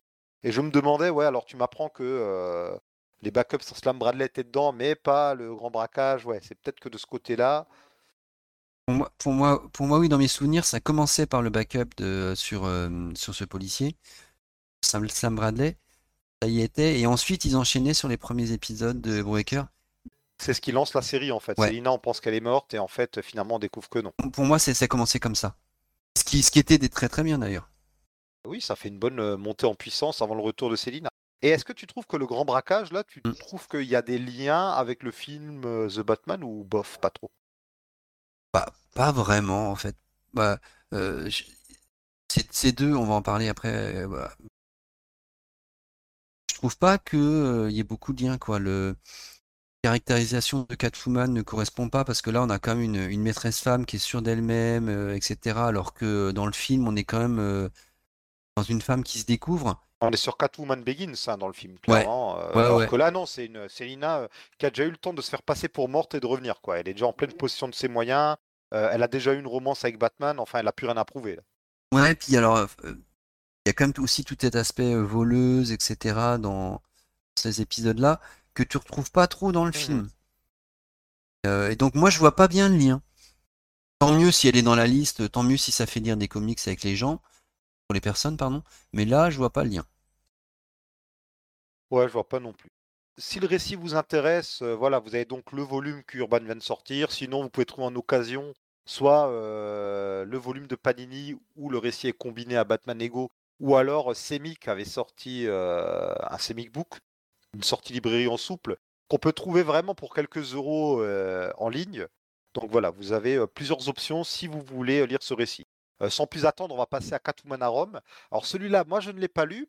Je l'attendais, je l'avais commandé, il devait arriver il y a quelques jours. J'ai appris qu'il arrivait hier soir. Donc tant pis, j'ai pas pu le récupérer, lire pour aujourd'hui, mais toi tu as pu le faire. Et alors vas-y, dis-nous tout sur Catwoman à Rome. Ah bah déjà, ça, me permettre de le réhabiliter parce que euh, c'est encore du duo Jeff Lobb et Tim Cell. Et euh, souvent, il est mis de côté en comparaison à Long Halloween et à Mère Victoire. Et je trouve ça assez injuste. Alors, il est sorti après, en 2004. Ouais, ouais, ouais. Il est plus court, il dure que 6 épisodes avec un épilogue. Et, euh, et pour moi, j'aime bien le comparer à, en fait, à une coupe de champagne. C'est que ça peut paraître euh, très léger, etc. Sauf que bah, ça donne un coup au bout du deux ou troisième verre, quoi. Donc c'est un peu pareil, c'est qu'il y a un côté euh, pétillant, joyeux, brillant, et en même temps une certaine profondeur dans le récit. Donc en fait, comme son nom l'indique, Catwoman à Rome, ça se passe, si je me souviens bien, entre Long Halloween et... enfin, entre deux épisodes des grandes séries qu'ils avaient fait. Ça se passe durant Dark Victory, à un moment donné. ça se passe à un moment donné entre deux épisodes ou durant quelques épisodes de Dark Victory. Voilà, où Catwoman en fait a disparu de Gotham et est parti à Rome. Et est parti au départ passer des vacances à Rome. Elle est accompagnée du Riddler, mais qui là est un espèce de gnome un peu comme les léprechams irlandais, qui est extrêmement drôle en étant, euh, c'est pour ça que je dis qu'il y a une certaine profondeur parce qu'il est, il est drôle et en même temps il est quand même sacrément harceleur quoi. Il n'arrête pas de vouloir euh, toucher ou voir euh, Célina à moitié, enfin nue et elle l'envoie promener soit par les paroles, soit par une bonne baigne à l'autre bout de la pièce. Donc c'est aussi très sympa. et puis il y a vraiment cet aspect de d'une américaine qui vient à Rome comme, euh, comme il peut y avoir des films avec Audrey Hepburn euh, qui a des années 60. Pour moi, il y a clairement un hommage, à la fois dans les dessins qui sont splendides, qui sont encore plus jolis que, que Long Halloween, parce que c'est fait avec euh, des feutres assez épais, avec une colorisation magnifique. Et donc, il y, a, vraiment dans le style, dans le vraiment cette, cette période où, dans les années 60, il y avait plusieurs films où des Américains allaient en Italie avec la Dolce Vita, tout ça. Donc c'est magnifique. Et ce qui donne aujourd'hui des fantastiques séries télé comme Emily Paris. Voilà. Qui est bien sûr un successeur spirituel. Non, c'est de la merde, Emily Paris. Ouais, ouais, ouais, ouais, ouais. mais, mais, mais enfin, tu, voilà, tu vas le lire et je pense que pour l'été, c'est fantastique, quoi. Toi, soit au balcon, soit en terrasse, soit sur la plage, au soleil, c'est exactement ça qu'il faut. Eh ben, je vais faire ça cet après-midi dans mon jardin. Je vais me poser avec mon volume. Ouais, ouais, ouais, bah, tu vois, bah, moi, moi j'ai, c'est ça, j'ai vraiment passé un bon moment. On sent euh, deux auteurs qui, qui, ont, qui travaillent depuis très longtemps et qui se font euh, une récréation romaine. D'accord. Alors, par contre, euh, je ne vois absolument pas le lien avec le film. Parce que, comme j'ai dit, on peut le comparer à une coupe de champagne. et je vois pas du tout le côté pétillant dans le film. Catwoman, là, elle est maîtresse femme, elle est, elle est charmeuse, tout ça. C'est par rapport à Falcon peut-être qu'il y a des liens ou même pas? C'est euh, vraiment de très très très loin. Bah oui, y a, y a, elle en apprend un peu plus sur son passé et sur euh, ses liens avec la famille Falcon, euh, Célina. Mais euh, c'est pas vraiment présenté comme un truc sinistre, comme, comme, comme, comme, une faute à effacer, tout ça. Il y, a un peu de ça, mais c'est juste. Enfin, Célina n'en fait pas une, tâche sur sa vie qui marquera l'ensemble de sa vie et qui sera une faute euh, atroce, quoi. C'est une information en plus. Euh, c'est une, une, noirceur dans sa vie, mais ça, ne déterminera pas sa vie. Ce qui d'ailleurs justement fait euh, ce personnage euh, de Catwoman à ce moment-là très intéressant parce que elle a un passé douloureux, mais contrairement à Batman, ça ne détermine pas toute sa vie. c'est une femme aussi qui, choisit de, faire avec et d'avancer. Peut-être qu'ils auraient dû sélectionner euh, d'autres récits. Euh, il y a les premières mini-séries de Catwoman de l'univers post-crisis qui, elles, sont un peu plus sombres. Je pense à Catwoman Her Sister Script Keeper, qui date de 89, si je dis pas de bêtises, où il y a, euh, y a eu une mini-série Catwoman Year One dans les années 90. Peut-être que ça aurait été plus judicieux de sélectionner ces récits-là. Après, c'est des récits moins connus, faits par des équipes beaucoup moins euh, prestigieuses. C'est des récits que j'ai pas lus, donc ça se trouve, c'est peut-être pas terrible aussi d'ailleurs. Hein. Mais euh, là, ouais, ça paraît un peu opportuniste d'avoir sélectionné ces deux récits. Après, euh, il y avait déjà du, Jeff Lubb, du Sale du coup, qu'ils se sont dit, bon allez, on met ça dans la queue de la comète, ça va passer. De toute façon, ça vendra bien ce bouquin est tellement excellent qu'ils ont eu raison de le mettre dans la liste. Ça fait parler. Euh, euh, Urban l'a ressorti en disciple à Clabel. Donc moi je dis, je suis d'accord avec eux. Ça n'a aucun rapport avec le film, mais on s'en fiche, c'est bien. voilà, ça, ça fait découvrir aux gens des bons récits. Par contre, il reste encore un récit dans la sélection officielle. C'est un récit où au début, euh, sa présence nous surprenait un peu. C'est Batman The Imposter, Batman l'imposteur. Donc récit très très récent. C'est sorti en France bah, en février 2022, donc juste avant la sortie du film. Aux États-Unis, c'est sorti euh, l'an dernier, ou je crois que c'est même sorti euh, à l'été ou à l'automne, si je dis pas de bêtises, 2021. C'était super récent. Je crois, je crois qu'Urban l'a sorti vraiment très rapidement ensuite. Il me semble aussi, ouais. Et en fait, ce récit, il a un peu une particularité. Est-ce que tu sais laquelle? Euh, ben, C'est sur, sur le, scénariste de ce récit. Ouais. Donc Madson Tomlin, a participé au scénario du film euh, de Matt Reeves. Et, mais je sais pas exactement quelle est sa part parce que il n'est pas crédité comme scénariste principal. Exactement. Je sais pas exactement quelle partie il a écrit. Exactement. En fait, en gros, il, il aurait participé au scénario. Enfin, c'est sûr, il a participé. On ne sait pas trop à quelle hauteur. Visiblement, il est intervenu alors que le scénario était déjà écrit. C'est un peu de ses des mains. je ne sais pas si c'est vraiment un script doctor ou quoi, mais c'est un peu des gens qu'on appelle pour leur demander leur avis. Tiens, tu penses de quoi de ça Comment tu écrirais ça Est-ce que tu n'as pas des idées à me soumettre? Voilà, il est intervenu sur le scénario. On ne sait pas trop à quelle hauteur. Et c'est vrai que finalement, son récit, peut-être qu'il paraît un peu opportuniste, mais en le lisant, j'ai un peu vu des liens quand même, tu vois. On a quand même un Batman euh, assez jeune qui fait penser un peu à celui de Robert Pattinson. Euh, il y a notamment la place de la moto qui est très importante dans Batman Imposteur, qui est aussi importante dans le film de Matt Reeves. Je ne sais pas si ça c'est un hasard ou je ne sais pas s'il y a un lien à mettre ensemble. On est sur un Batman euh, jeune, la police se méfie de lui. Alors par contre, Batman Imposteur, là c'est vraiment du Elseworld. Hein. moi je pense que c'est une, relation différente avec le film parce que tous ceux qu'on a cités avant, c'est des références que les scénaristes ont pu lire et ont pu s'inspirer. Là, pour moi, on a une situation inverse, c'est-à-dire on est un scénariste qui a connu le scénario du film, qui s'est peut-être inspiré pour écrire son propre scénario. En fait, je sais pas. Est-ce qu'il avait déjà conscience du scénario au moment où il a écrit euh, le sien est-ce que c'est parce que en Matrix ou je ne sais qui a entendu parler du projet The Imposter qui ressemblait au film et donc euh, il lui a demandé de venir jeter un coup d'œil et il y a peut-être eu échange euh, d'idées entre les deux, tu vois? Je ne sais pas, j'ai pas trouvé la réponse. Ah, moi, j'avais cru comprendre que euh, il avait commencé à faire le comics après avoir été recruté. Mais j'avais cru comprendre, donc je n'ai pas, en tant qu'historien, il faut avoir des sources fiables, donc je n'ai pas de sources fiables pour, pour affirmer les choses. Et donc c'est sorti aux États-Unis d'octobre à, décembre dernier, donc oui. Euh, va savoir, on aura peut-être la réponse dans les mois qui viennent. Hein. Encore une fois, hein, si vous avez la réponse, si vous avez des liens, n'hésitez pas à nous le dire dans les commentaires. On est sur un Batman très jeune, je crois qu'il est dans sa troisième année contre le crime.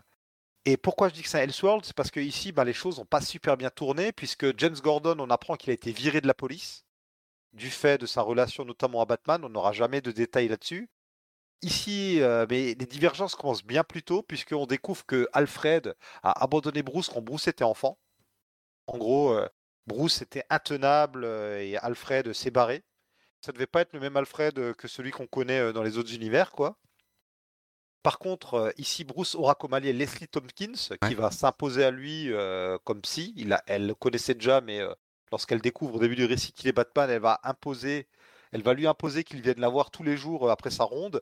Et on va avoir une jeune policière, euh, l'inspectrice Wong, je crois que c'est ça son nom, si je dis pas de bêtises, qui euh, va être un peu la nouvelle Gordon. Et on a à côté de ça un imposteur qui se fait passer pour Batman et qui donc commet des méfaits et ça divise la police entre ceux qui pensent que ah bah oui il était temps que Batman prenne les choses en main, d'autant que l'imposteur assassine des criminels qui ont été relâchés puisque comme Batman a été déclaré hors la loi, tous les criminels qu'il a coffrés, bah, il y a vice de procédure donc ils sont relâchés. Vous avez donc les flics qui estiment que bon Batman fait ce qu'il a à faire et d'autres qui pensent qu'il est en train de franchir une ligne qu'il n'aurait jamais dû franchir, qui le met définitivement du mauvais côté de la barrière. Ouais. Et c'est dessiné par Andrea Sorrentino, qu'on connaît euh, entre autres pour ses dessins euh, sur Green Arrow, je crois qu'il a fait du Hawkeye aussi. Dessin magnifique que j'aime beaucoup. Et moi, l'ensemble du récit m'a emballé. J'ai vraiment été pris dans cette lecture qui est assez rapide. Hein. C'est trois numéros. Alors, c'est peut-être des épisodes un peu plus longs qu'à l'accoutumée. Mais euh, c'est, je trouve que c'est une vision du Batman moderne, moi, qui m'a, qui m'a séduit. J'espère qu'il y aura des suites à la manière du White Knight de Sean Gordon Murphy. Ben, j'espère voir d'autres récits euh, dans cet univers. Et si c'est pas le cas, c'est pas grave. On aura une chouette parenthèse avec un récit euh, qui n'est pas dans le firmament du Batman, mais je sais que je le relirai avec plaisir. Ah, euh, c'est déjà signé qu'il y a une suite de prévue, je crois. Ah Et toi, qu'est-ce que tu en as pensé de ce récit alors? Bah, Je ne l'ai pas lu. Ah mince Bon, ben j'espère que je te l'ai bien vendu. Bah oui, oui, oui, oui, parce que j'avais lu d'autres critiques qui disaient que justement la, personnage de la psy avait beaucoup plu à certaines personnes. C'est une approche de Leslie Tompkins que j'aimerais beaucoup voir dans les films, tu vois. Clairement, c'est un Batman qui ressemble à celui de Matt, et de Pattinson. J'aimerais bien voir euh, ce récit inspirer la suite. D'ailleurs, on se demandait dans le podcast avec Beaumasque qui seraient les vilains des suivants, des films suivants, et on évoquait les vilains qui avaient jamais été adaptés jusque-là. Et c'est vrai qu'on n'a encore jamais eu les copycats, les doubles de Batman, tu sais, The Wrath ou je pense à The Reaper, le méchant du comics Batman Year 2. Enfin, c'est des vilains beaucoup plus mineurs, mais c'est vrai que hormis l'intro de Dark Knight de Nolan où on voit des gens se déguisant en Batman, on n'a pas encore trop eu le fait que des gens imitent Batman en bien ou en mal. Et je pense que ce serait une piste intéressante pour le deuxième ou le troisième de Matt. Ouais, ou moi j'aime bien l'idée aussi que si on repart de psychologie, est-ce que à la fin du film quand même Bruce a, compris qu'il fallait sortir du deuil. Intéressant qu'il y ait une, manipulation mentale qui, dans sa quête de, santé mentale, le fourvoie, etc., genre Hugo Strange ou des choses comme ça, je trouve que ça pourrait être intéressant. Bah oui, surtout que Arkham a été évoqué, qu'on sait qu'ici ils partent sur une idée reprise de la ligne Terre 1 qu'on va bientôt évoquer, comme quoi la mère de Bruce est une Arkham, Hugo Strange, et tout l'héritage d'Arkham, c'est vraiment une piste qui serait légitime pour la suite. Après, j'aimerais bien voir, comme je dis, un imposteur, et d'ailleurs, finalement, la fin de The Batman, il y a le côté le Riddler, euh, s'imaginer que Batman était pareil que lui avec euh, les mecs qui l'embauchent, c'est un peu pour euh, s'imaginer être des continuateurs de Batman. Donc on a déjà un peu cette idée des imposteurs qui comprennent mal le message de Batman ou qui le déforment. Le fait que le Riddler se voit comme un espèce d'équipier de Batman, mais pourquoi? Enfin, je veux dire, je me suis dit là, là c'est un peu too much quoi. Ouais, non, mais c'est un mec fou. Qui... Puis il y a ce truc un peu repris de The Killing Joke une mauvaise journée peut faire basculer une personne dans la folie. Et avec le Riddler, il y avait ce côté intéressant de euh, on est deux orphelins, mais euh, toi, tu étais riche euh, et entouré. ta boîte malheureux, tu restes un, un, orphelin milliardaire. Tandis que moi, j'ai été placé à la DAS, on m'a frappé, si ce n'est pire, gamin, j'ai été maltraité toute ma vie. Aujourd'hui, je reste quelqu'un de malheureux dans une vie misérable, tu vois. Il y a tout ce parallèle. on peut trouver que c'est mal fait. Hein. Cet aspect-là, j'ai trouvé, trouvé ça plutôt bien mais euh, terminer en disant euh, bah en fait euh, je suis pas ton ennemi mais je suis ton coéquipier on, on veut la même chose. Ouais bon. La folie la folie fait voir les choses autrement mais bon. la folie c'est toujours un peu la carte facilité aussi hein. finalement il fait un ricanement il est fou bon. J'aurais aimé qu'il soit peut-être pas fou. Parce que là il y a, y a, plein de gens à des comédies françaises qui ont pété un câble quoi oui oui. Ce qui est pas faux des fois. Tu te dis que dans certains films le scénariste a dû péter un câble en fait, la folie, ça justifie à la fois que le vilain, c'est quelqu'un de méchant. Ça peut justifier des failles dans le plan, oui, mais il est fou, tu vois. Euh, ça justifie qu'il veuille des choses euh, un peu extravagantes. Euh, ça justifie beaucoup trop facilement beaucoup de choses. On va achever là notre parcours de la section officielle. On va partir sur la section officieuse et on a un peu un récit qui fait vraiment la transition entre les deux, puisque Batman Earth One ou Batman Terre 1 Clairement, c'est une source d'inspiration du film, il n'y a pas photo, et pourtant, pour une raison que j'ignore, il n'est absolument pas dans la sélection. Je ne sais pas pourquoi ils ne l'ont pas mis dedans. Tout le film crie euh. Alors, tu l'as lu, Batman Terre 1, du moins le premier volume? Puisque Alors, moi, j'ai lu le premier volume euh, il y a très longtemps. Mes souvenirs, ce qui m'avait marqué le plus, c'était justement le personnage d'Alfred. C'est vrai qu'en y repensant à l'instant, c'est vrai que je pense que cet aspect euh, pas simple domestique, mais vraiment en partie prenante aux actions de Bruce, etc. On le retrouve pas mal dans le film, quoi. Cet aspect très, très réaliste, terre à terre des actions de Batman, tant que ça prend pour aller d'un endroit à l'autre, etc. Je pense que tu le retrouves aussi dans le film. Oui, totalement. Bah, et même dans le look. Hein. Mmh. C'est Andy Serkis qui joue Alfred. il reprend un peu le look, la dégaine du Alfred de Terre 1. à un moment donné, il évoque le cirque. Le cirque, c'est le nom de code pour dire, je sais plus, les services secrets ou les forces spéciales britanniques. Il y a ce côté, Alfred ici, c'est un ancien barbouze. S'il est devenu majordome de Thomas Wayne, c'est tout parce qu'il était pote de Thomas Wayne et qu'il le protégeait en fait. C'est un ami proche. il a vraiment entraîné Bruce, on nous dit rien sur les origines de Bruce, mais on peut imaginer que comme dans Terre 1, c'est lui qui a vraiment euh, entraîné Bruce. Donc là, euh, clairement, le Alfred des films, c'est le Alfred de Terre 1. Il n'y a pas photo. Hein. Ce serait vraiment mentir que de nier ça. Mais il y a aussi d'autres liens avec Terre 1. Alors, tu dois plus trop te rappeler du récit, j'imagine, si tu l'as vu il y a aussi longtemps? Alors, le, le résumé, je serais vraiment incapable de le te faire. Ouais, mais alors, dans les liens aussi avec Terre 1, donc dans Terre 1, on a euh, le pingouin qui est euh, candidat à la mairie, où il est déjà maire et il va être réélu. Euh, on apprend que par le passé, il a été candidat face à Thomas Wayne. Alors, autant dans le film de Matt le pingouin est pas maire du tout, autant Thomas Wayne a été candidat à la mairie, tout comme dans le film Joker. Mais ça, c'est un truc qui doit peut-être venir de récits antérieurs des comics. hein. Je, je- j'y mettrai, je, vais rester prudent là-dessus. Hein. Je vais pas forcément les références par rapport à ça. Il y a aussi le secret honteux entre guillemets de la famille, à savoir que Martha Wayne était une, ici euh, n'est pas Martha Kane, mais Martha Arkham à la base. D'habitude, dans les comics classiques, euh, on a donné à la famille de Martha le nom de Kane. Ici, ça devient euh, Arkham. Elle est liée donc euh, à l'asile d'Arkham, à toute la folie euh, qui planerait sur une famille qui aurait été maudite avec euh, d'ailleurs euh, toute une, euh, une intrigue secondaire du film un peu laissée en suspens par rapport à ça, qui sera sans doute aussi développée dans la suite. Je me souviens de cette partie-là de. J'avais beaucoup aimé. J'ai trouvé ça très C'est une intéressant. bonne idée, c'est une des bonnes idées. hein. Puis on a euh, dans euh, Terre 1, on a donc un Bruce Wayne jeune euh, qui se casse un peu la figure, comme dans le film, tu vois. Dans Earth One, Wayne Enterprise est présent, mais on sent que Bruce, euh, lui, n'est pas trop présent dans l'entreprise, même si ça, euh, dans le film, c'est totalement euh, éludé.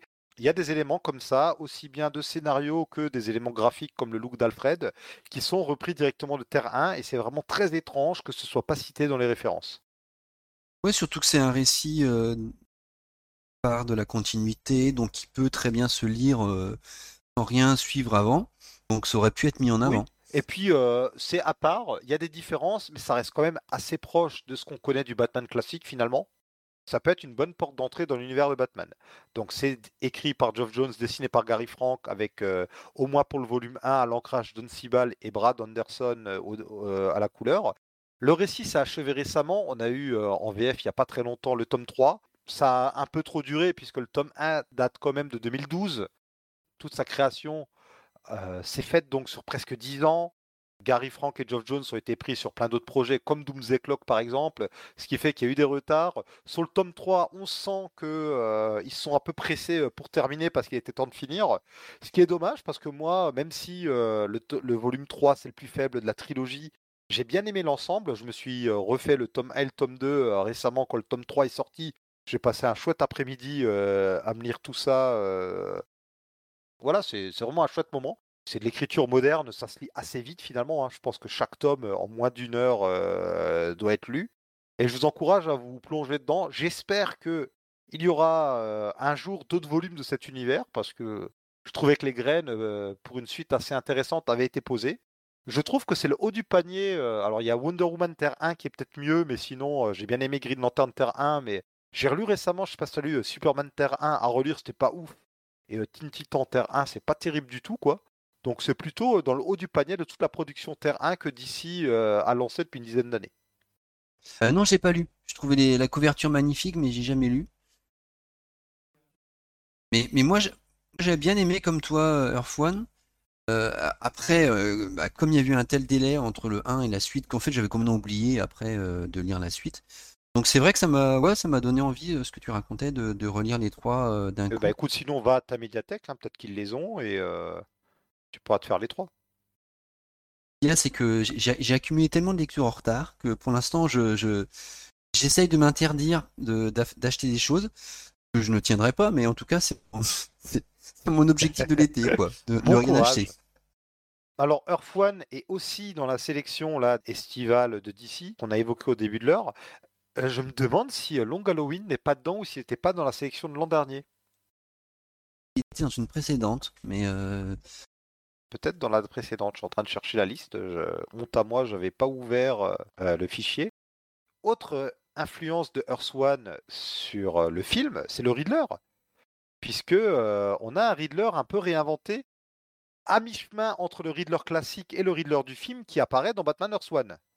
Donc euh, voilà, vraiment, euh, je comprends pas que euh, ce récit, que du moins le volume 1 de Earth soit pas dans la sélection officielle. Alors Earth est bien dans la sélection du meilleur de Batman à 4,90€ qui est sorti cette année. Euh, Long Halloween était peut-être dans celle de l'an dernier. On est parti, j'ai l'impression, pour avoir tous les ans cette sélection. Robert Pattinson a évoqué une liste de récits qu'il a lus, qui l'ont inspiré pour se mettre dans le rôle. Alors des récits qui ont parfois de près ou de loin rien à voir ni avec l'histoire de The Batman ni avec l'ambiance de sa caractérisation. Euh, il citait pêle-mêle Arkham Asylum de Grant Morrison, par exemple. il citait quoi encore Le récent Batman Damned de Azzarello et Bermero, qui sont vraiment des récits où là, l'influence, on la voit pas. Et par contre, il citait également Batman Shaman. Est-ce que tu as déjà entendu parler de Batman Shaman? Pas du tout. Je l'ai vu dans la liste de Pattinson et déjà moi j'ai trouvé ça intéressant qu'il poste les livres qu'il avait lus pour se préparer au film ou qu'il avait influencé. Parce que bah je, pense que c'est le premier des acteurs qui ont incarné Batman à l'avoir fait. C'est peut-être que les autres s'en foutaient un peu des comics aussi. Genre Christian Bale, il avait pas l'air passionné non plus de comic book quoi. Ça, je crois que c'est vrai. Clooney, quand il répondait, c'était vraiment, comment dire ça? Assez téléphoné, tout ça. Euh, Keaton, je sais pas trop. Je crois qu'il est un peu, je crois qu'il était euh, fan de, comics, mais plus euh, euh, les, vieux des années 60, un peu, voilà, c'est cette époque-là. Mais, mais moi, j'ai donc j'ai donc j'ai trouvé ça intéressant. Et en plus, j'ai trouvé que les qu'ils proposaient, c'était quand même des récits très ciblés. Et, et on n'était pas dans les dans les, les attendus qu'on cite toujours, quoi. Il y a Birth of the Demon aussi. Ouais qui était cité, ce qui est très surprenant. Et donc, dans toute cette sélection, il y a un récit où là, par contre, je vois des liens avec le film, c'est Batman Shaman, écrit par Denis O'Neill. Alors, Denis O'Neill, qui était donc le responsable éditorial des titres Batman à partir de 86, lorsqu'il a bien relancé Batman et Detective Comics, qui étaient avant des titres qui vendaient, mais sans que ce soit fou, D'ailleurs, il y avait un paradoxe. Hein. Dans les sondages, Batman était un personnage connu et populaire et tout, mais en comics, euh, c'était pas non plus euh, la folie furieuse. Et donc, euh, une fois qu'il a bien réinstallé ces deux titres, il en lance un troisième, Legends of the Dark Knight, qui est un titre qui va durer, je crois que ça va durer jusqu'au début des années 2000, si je dis pas de bêtises. C'est un titre anthologique où, en gros, à chaque story arc, ou parfois même d'un numéro à l'autre, il y avait parfois des one-shots, L'équipe artistique change. Alors, euh, Denis O'Neill, lui, c'est un de ceux qui ont écrit le plus sur le titre. Tout en étant éditeur, il a continué euh, à écrire dessus. Et il a lancé le titre avec ce premier arc de cinq numéros, dessiné par euh, Ed Hannigan et John Beatty.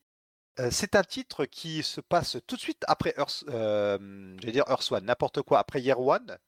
D'ailleurs, Shaman, commence un petit peu avant euh, Year. On suit Bruce juste avant qu'il arrive à Gotham. À un moment donné, euh, on revoit la fameuse scène euh, où il est sur le fauteuil. Puis après, la suite, les autres numéros, c'est la suite directe de, de Year. Donc, s'appelle Shaman. Comme vous en doutez, Bruce Wayne va être confronté à du chamanisme. En fait, en gros, ici, on revient un peu sur le côté mystique que j'évoquais tout à l'heure quand on parlait d'année 1, le symbole, le totem de la chauve-souris. Quelque chose que Grant Morrison va d'ailleurs reprendre aussi dans sa reprise du titre Batman durant les années 2000. Au début du récit, Bruce Wayne est en Alaska, il traque un tueur. Finalement, il chute d'une montagne, il est sauvé par un chaman, un amérindien chaman, qui va lui raconter une histoire qui implique une chauve-souris. puis Bruce va revenir à Gotham. On va être dans la suite directe, comme j'ai dit, de année 1 et Bruce va être rapidement confronté à un tueur lié à cette histoire de chaman. Et c'est franchement plutôt passionnant à suivre. Denis O'Neill maîtrise très bien le personnage. Niveau ambiance, on suit un petit peu euh, Frank Miller. On est dans ce Batman plus sérieux, avec une enquête, avec des meurtres qui peuvent paraître parfois un peu violents. C'est un arc qui est parfois euh, cité quand on a des listes des meilleurs arcs euh, à suivre de Batman. Malheureusement, ce n'est pas reparu, euh, je crois, en TPB récemment et euh, en France. Euh, je ne crois pas que ça ait jamais été édité. J'ai pas trouvé trace d'une version française de ce récit. Legends of the Dark Knight, c'est donc un titre anthologique où on a eu des morceaux par-ci par-là. Il y a quelques temps, on a encore eu, c'était quoi? C'était Joker fini de rire ou un truc comme ça, qui était un arc de Legends of the Dark Knight qui était ressorti en librairie chez Urban. J'ai bon espoir que Shaman ressorte un jour de ce que j'ai sous les yeux. La dernière fois qu'on a eu un TPB, c'était en 98. J'espère que d'ici va le ressortir afin que Urban nous gratifie euh, d'une sortie VF. Ou alors, qui sait, peut-être que ce sera intégré à un prochain volume de Batman Chronicles. puisque si Batman Chronicles reprend les épisodes de Batman et de Detective Comics, Urban a annoncé qu'il mettrait de temps en temps des one-shots, comme d'ailleurs dans le premier volume où on a Son of the Demon, ou pourquoi pas de temps en temps des récits tirés de Legends of the Dark Knight. Et donc juste pour finir sur ce titre, en fait, beaucoup d'arcs de Legends of the Dark Knight se passent durant les 4-5 premières années de Batman en fait. On revient sur la naissance de certains super-vilains. On a aussi des arcs avec des tout nouveaux super-vilains. Il y a quelques épisodes qui sont liés à No Man's Land, à ce genre de choses. Hein. On a de temps en temps des épisodes liés à l'actualité, mais sinon, c'est des arcs vraiment qui peuvent être lus en dehors. Certains sont même carrément hors continuité, soit parce qu'ils se passent dans le futur, soit parce que ça contredit trop la continuité post-crisis telle qu'elle a été établie vraiment qu'on va en avoir plus en VF, puisque en VO, on a différents arcs qui ont pu être publiés, que ce soit dans des volumes consacrés à des personnages ou dans des volumes consacrés à des auteurs en particulier. Toi, c'est, j'en ai beaucoup entendu parler. Je crois que quand même il y a eu des équipes créatives de dingue qui sont passées sur cette série. Et, ça me donne très envie de, de, de... moi dans l'idéal, si je, si je pouvais décider, parce que tu vois, un volume qui regroupe l'intégralité de la série, enfin plusieurs volumes qui regroupent l'intégralité de la série, serait très intéressant. Parce que, comme tu le disais, on, l'a un peu pour l'instant de manière éparse. Je trouverais que ce serait vraiment rendre hommage à cette série que, de la mettre mal. Voir justement comment chaque créative s'empare différemment du personnage. Je trouve ça. Moi, moi, j'adore ce genre de choses. On a eu quelques volumes. On a ben, après O'Neill, le scénariste suivant, c'est Grant Morrison, avec son fameux récit gothique, qui euh, est sorti chez Urban dans le volume de Grant Morrison présente Batman tome 0. On a le fameux récit euh, La proie du Ghost Strange qu'on a eu il y a quelques années chez Urban, tu vois. On a quelques récits comme ça euh, qui sont sortis, puis évidemment, comme je l'ai dit, hein, les, épisodes qui étaient tie-in à No Man's Land, à Nightfall, mais il nous manque beaucoup, beaucoup d'épisodes qui sont jamais parus chez nous. Certains n'ont même jamais été réédités en VO. Alors après, voilà, je ne sais pas quelle est la qualité des récits qui n'ont pas été publiés. Mais pour vous donner un peu un exemple, donc on a O'Neill ou bien Doug Mensch qui doivent être les deux scénaristes qui ont le plus écrit dessus. on a Grant Morrison, on a eu un passage de Ward Check-in, de Mike W. Barr. Il y a qui d'autre GM de Mattei, c'est passé dessus. Wagner, Dixon. Ouais, voilà. Dwayne McDuffie, le regretté Dwayne McDuffie a écrit quelques épisodes. On a eu du beau monde, hein, et même au niveau des artistes, hein, on a eu le vétéran Gil Kane, on a eu Brent Anderson, Chris Prouse. Bon, bah, Matt Wagner a écrit et dessiné. En survolant comme ça, quoi, on voit pas mal de beaux noms. Alors, c'était parfois des scénaristes ou des dessinateurs débutants, tu vois, qui étaient au début de leur carrière, ou des gens confirmés mais qui arrivaient chez DC, et ça permettait de faire un galop d'essai aussi. Ouais, ouais, mais ouais, je pense que c'est ce genre de série parallèle où il n'y avait pas beaucoup d'enjeux. intéressant à lire, je trouve, parce que bah, soit, soit en effet c'est des récits secondaires sans intérêt, soit ça peut être des, des, portes ouvertes à des artistes pour faire un peu ce qu'ils veulent. Totalement. Et puis, euh, je voulais aussi juste quand même évoquer ça euh, rapidement, comme on est des fans de euh, tout ce qui est l'histoire éditoriale et tout. Finalement, Frank Miller, avec son Year One, il a carrément ouvert les portes d'un genre. Alors il y a John Byrne avec son Man à côté qui fait ça un petit peu aussi, mais ça a surtout se voir sur Batman. Il a vraiment ouvert le genre du Year One. On va avoir quantité pas possible de mini-séries Year One jusqu'à aujourd'hui. Hein. On a encore eu récemment un arc de Wonder Woman qui s'appelait euh, Wonder Woman Year One par Greg Rucka. Et on a eu la mini-série par Frank Miller Superman Year One qui d'ailleurs a tellement divisé les foules que pour le moment euh, Urban n'envisage même pas de la publier en VF. Voilà, ce qui est, assez étrange parce que Miller euh, et c'est Romita Junior, je crois, au dessin, je crois. Ça peut donner envie, mais je crois que le bon.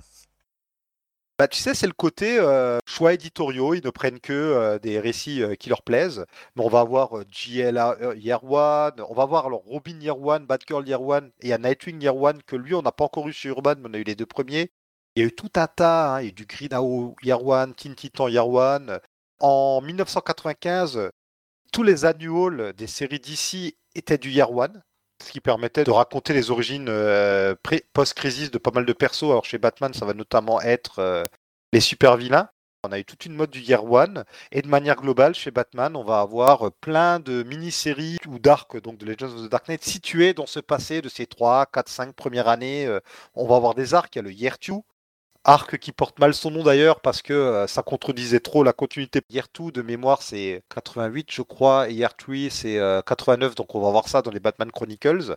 On a vraiment euh, toute une tradition du Year One pour l'ensemble de l'univers d'ici ou de récits qui se passent dans les 4-5 premières années euh, pour Batman qui s'est créé suite à, Batman Year One. Meilleur ou le pire, quand il y a quelque chose qui est marquant, et eh ben, les gens, enfin les, éditeurs ont à, tendance à reprendre la marque pour, euh, c'est bah, Crisis, euh, on a tout le temps quoi.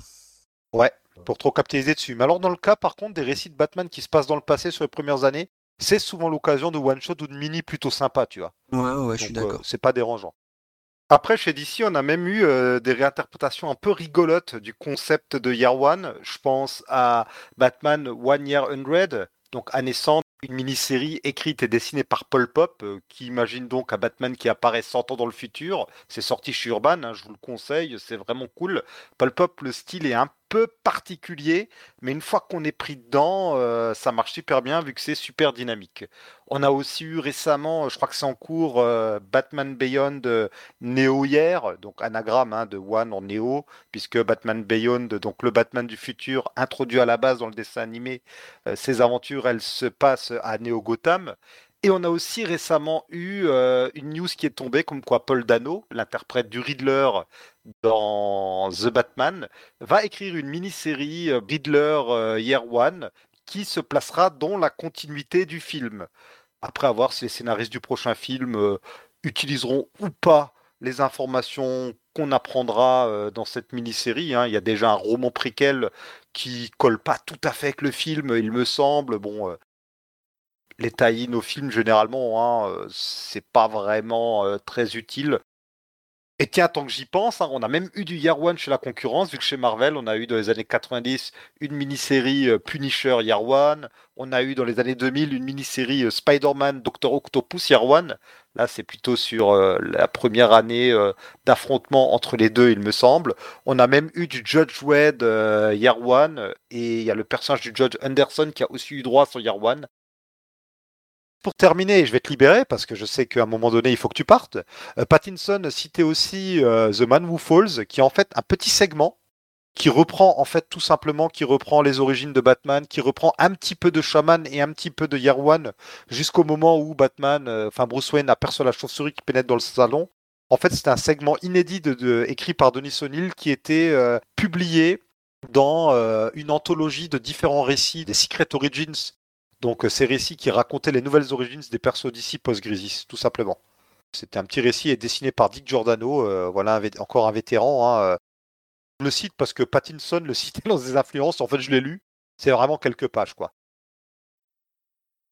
Bon par contre, j'ai complètement oublié pour Shaman, mais il y a au moins une scène qui a pu faire son chemin jusque dans le film, rappelez-vous euh, l'intro incroyable du film avec Batman qui apparaît euh, devant une bande de malfrats, il sauve un citoyen qui se faisait molester et il se rend compte qu'il fait autant peur aux malfrats qu'aux citoyens.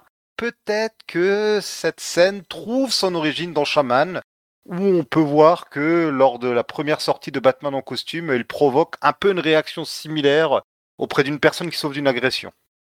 Passons maintenant aux toutes dernières influences des comics qu'on a pu voir dans le film la fin du film évoque deux sagas différentes, à savoir Cataclysme, donc le cataclysme de Gotham qui mène à No Land, et un petit peu aussi Zérouillère, puisque à la fin du film, bah, euh, Gotham est ravagé. Alors ça évoque Cataclysme parce qu'on voit directement le cataclysme, et ça évoque un peu Zérouillère parce que dans Zérouillère, le grand méchant c'est le Riddler, et ici le cataclysme survient à cause du Riddler.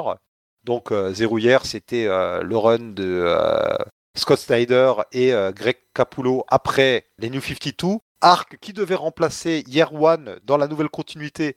Et visiblement maintenant, avec le DC Rebirth, à la fois Year One et Zero Year ont eu lieu. Euh, j'imagine il y a d'abord Year One puis Zero Year, donc l'année 0, non pas de Batman mais de Gotham a lieu ensuite. Euh, no Cataclysme No Man's Land, là c'était plutôt plusieurs auteurs. Pas du même niveau quand même. Hein. Moi, j'aime bien la cour des hiboux. Par contre, euh, après, pouf, je crois que je me suis arrêté, je crois que je me suis plus ou moins arrêté à zéro heure. Parce que, voilà. Zéro hier, j'ai encore bien aimé, tu vois.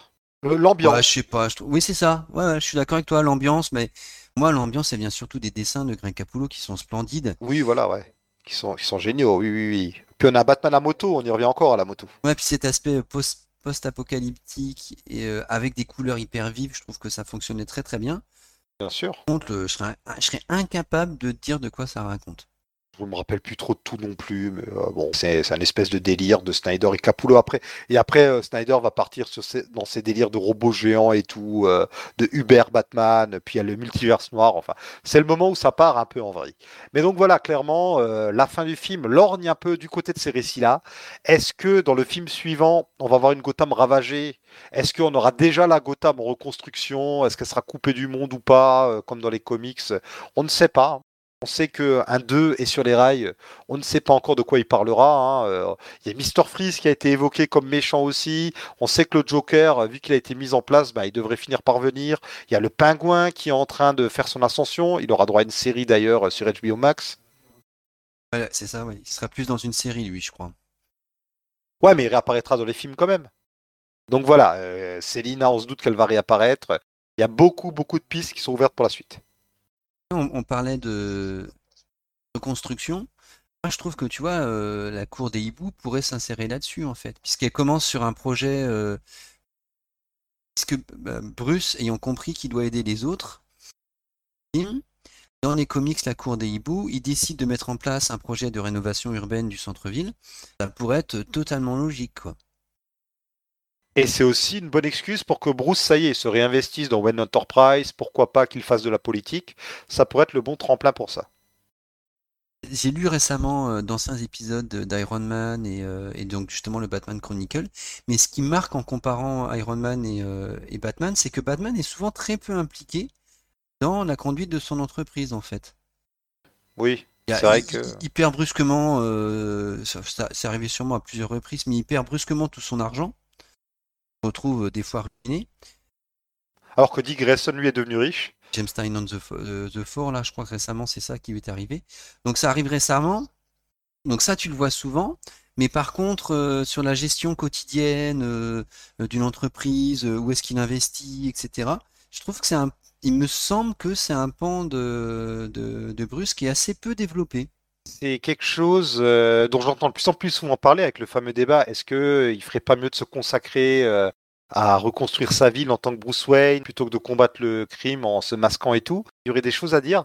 Après, il y a le problème aussi de pourquoi est-ce que Bruce Wayne finalement euh, il reprend pas les choses en main? Pourquoi il devient pas maire et tout? Parce que bah, c'est une série mensuelle qui doit continuer pour l'éternité. Si à un moment donné il arrive à vraiment régler les soucis, bah, il n'y a plus de série. Ouais, mais tu pourrais le, tu pourrais le confronter justement aux, aux- aux limites qu'il aurait. euh, Bien sûr. que- ce que justement la cour des hiboux, tu réussissais très bien avec euh, son idéalisme des débats, de départ, de vouloir euh, changer les choses euh, euh, concrètement en tant, en tant que qu'être humain et euh, utiliser sa fortune pour ça. Se confrontait euh, à la, à la réalité de, de Gotham où euh, en fait une élite euh, ne refuse. Donc je trouvais ça très intéressant. Mais tu as quelques récits, je sais pas si tu avais lu le one-shot de Alex Ross et Paul Dini, Guerre au crime, où justement euh, Bruce Wayne a un projet de rénovation urbaine d'un quartier euh, malfamé et il se retrouve, euh, il y, a, un rival qui met des bâtons dans les roues et le récit se termine avec Bruce Wayne avec un casse de chantier qui a des plans en main, qui assiste à la reconstruction du quartier. Il y a quelques auteurs qui ont touché ça du doigt, tu vois, mais je pense qu'il y aurait y aurait, des choses à faire par rapport à ça et je pense que comparer Bruce Wayne et Iron Man, leur gestion de l'entreprise, comment le monde de l'entreprise est vu dans les, dans les deux univers. À mon avis, de notre côté, du point de vue podcast, il y a peut-être des choses à faire aussi avec ça.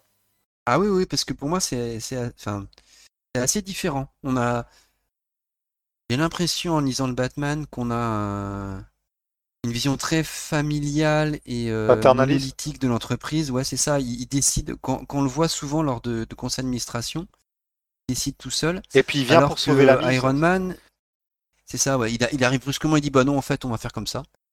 Il empêche l'entreprise de faire euh, des mauvaises choses, il protège les, les, bonnes gens, des décisions des mauvais décideurs qu'il vire et il met les bonnes personnes à la bonne place, comme à la fin de Begins où finalement il remet Lucius Fox à la place qui lui est due. Ouais. Alors que dans, dans les, les, comics Iron Man, ça dépend des périodes. Bien sûr. Il y, a, il y, a une très grande variété de la place de Tony Stark à l'intérieur de l'entreprise. Et il y a une, un côté beaucoup plus euh, réaliste dans l'évolution d'une entreprise.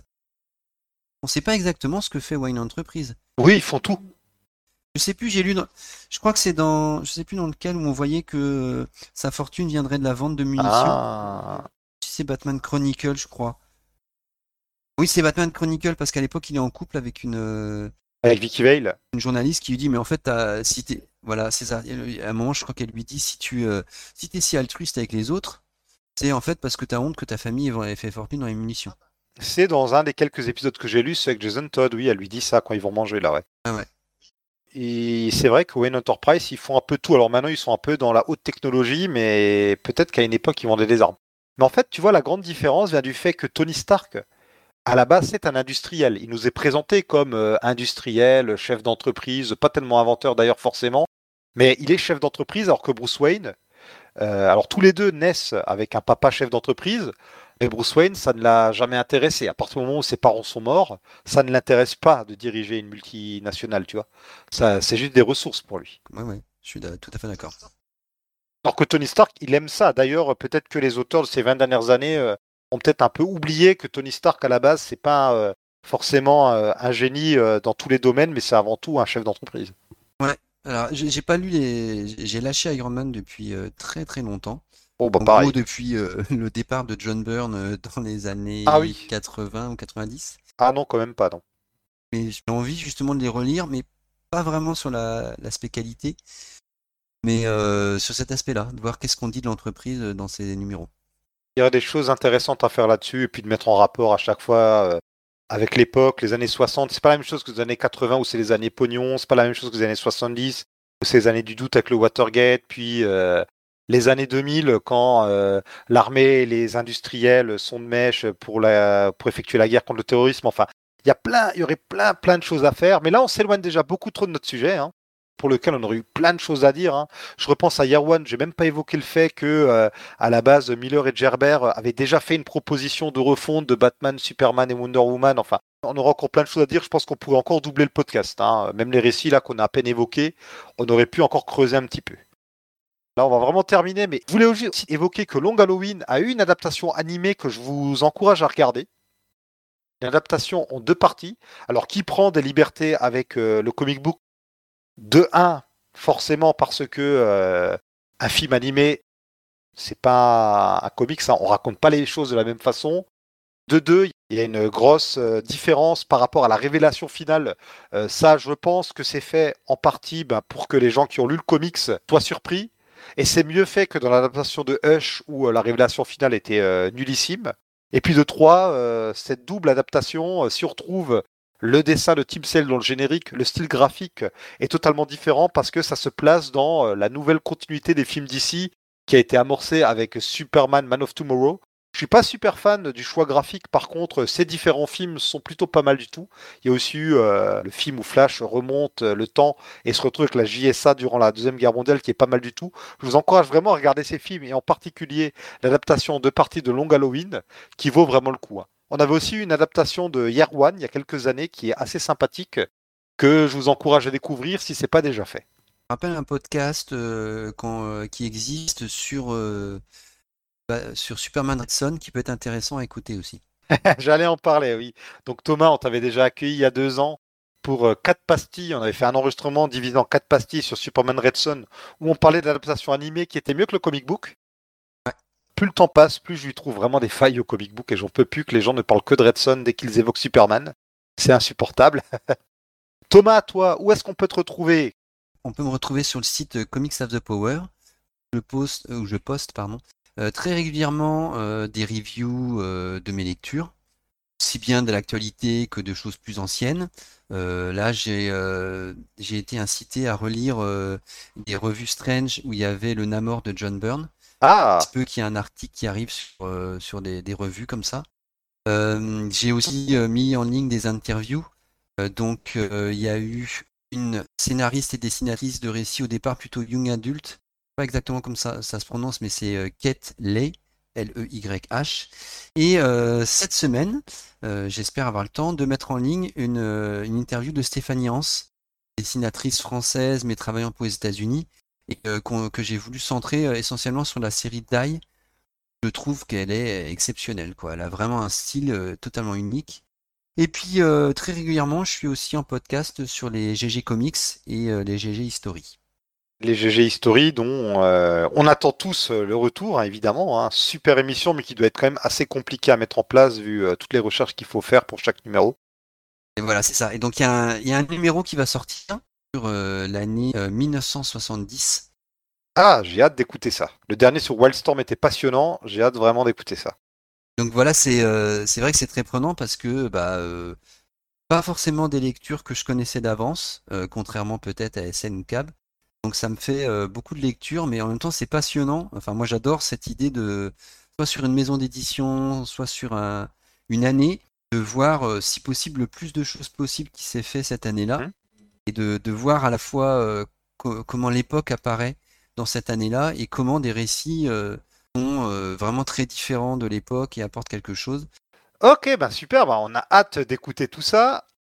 Juste pour finir sur les petits conseils, tu parlais de Siegfried tout à l'heure, donc Siegfried Wurst qui a écrit un livre euh, sur Batman il y a quelques années, qui est Le Chevalier Noir, un livre qu'on vous conseille euh, encore et toujours de lire.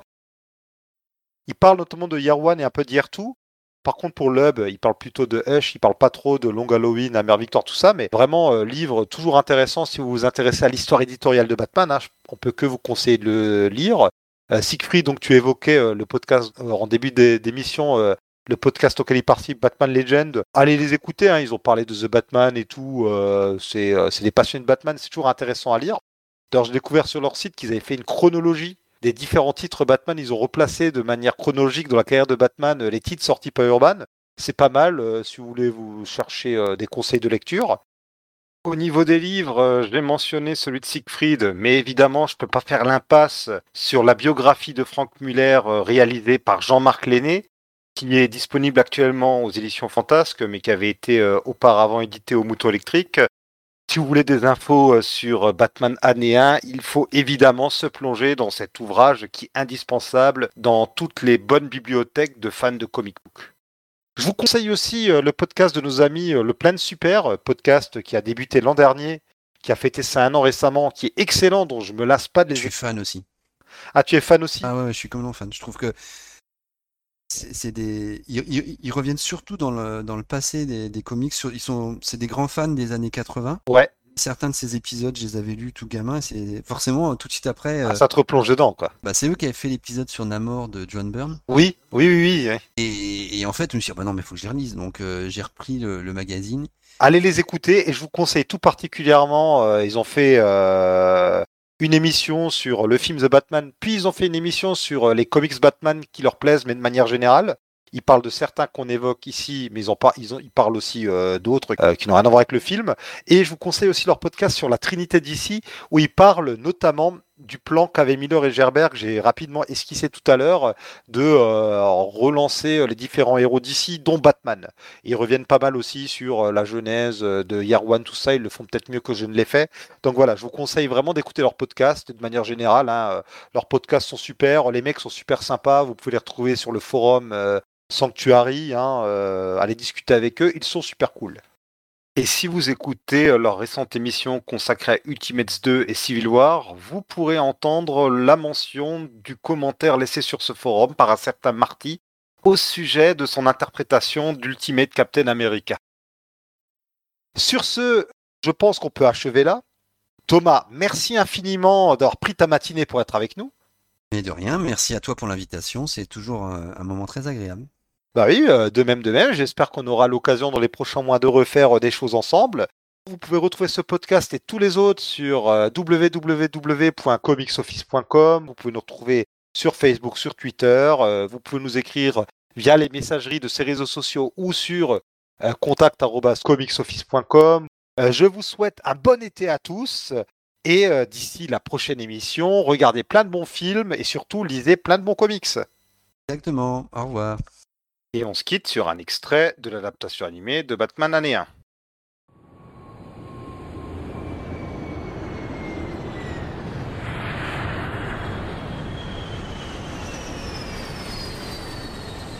Gotham City.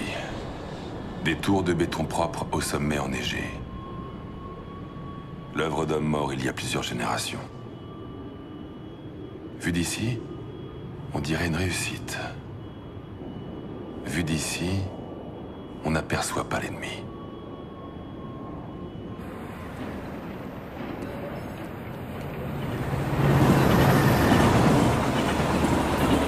Hé Hé, machin, attends C'est à moi que tu parles Ouais. 12 heures. En.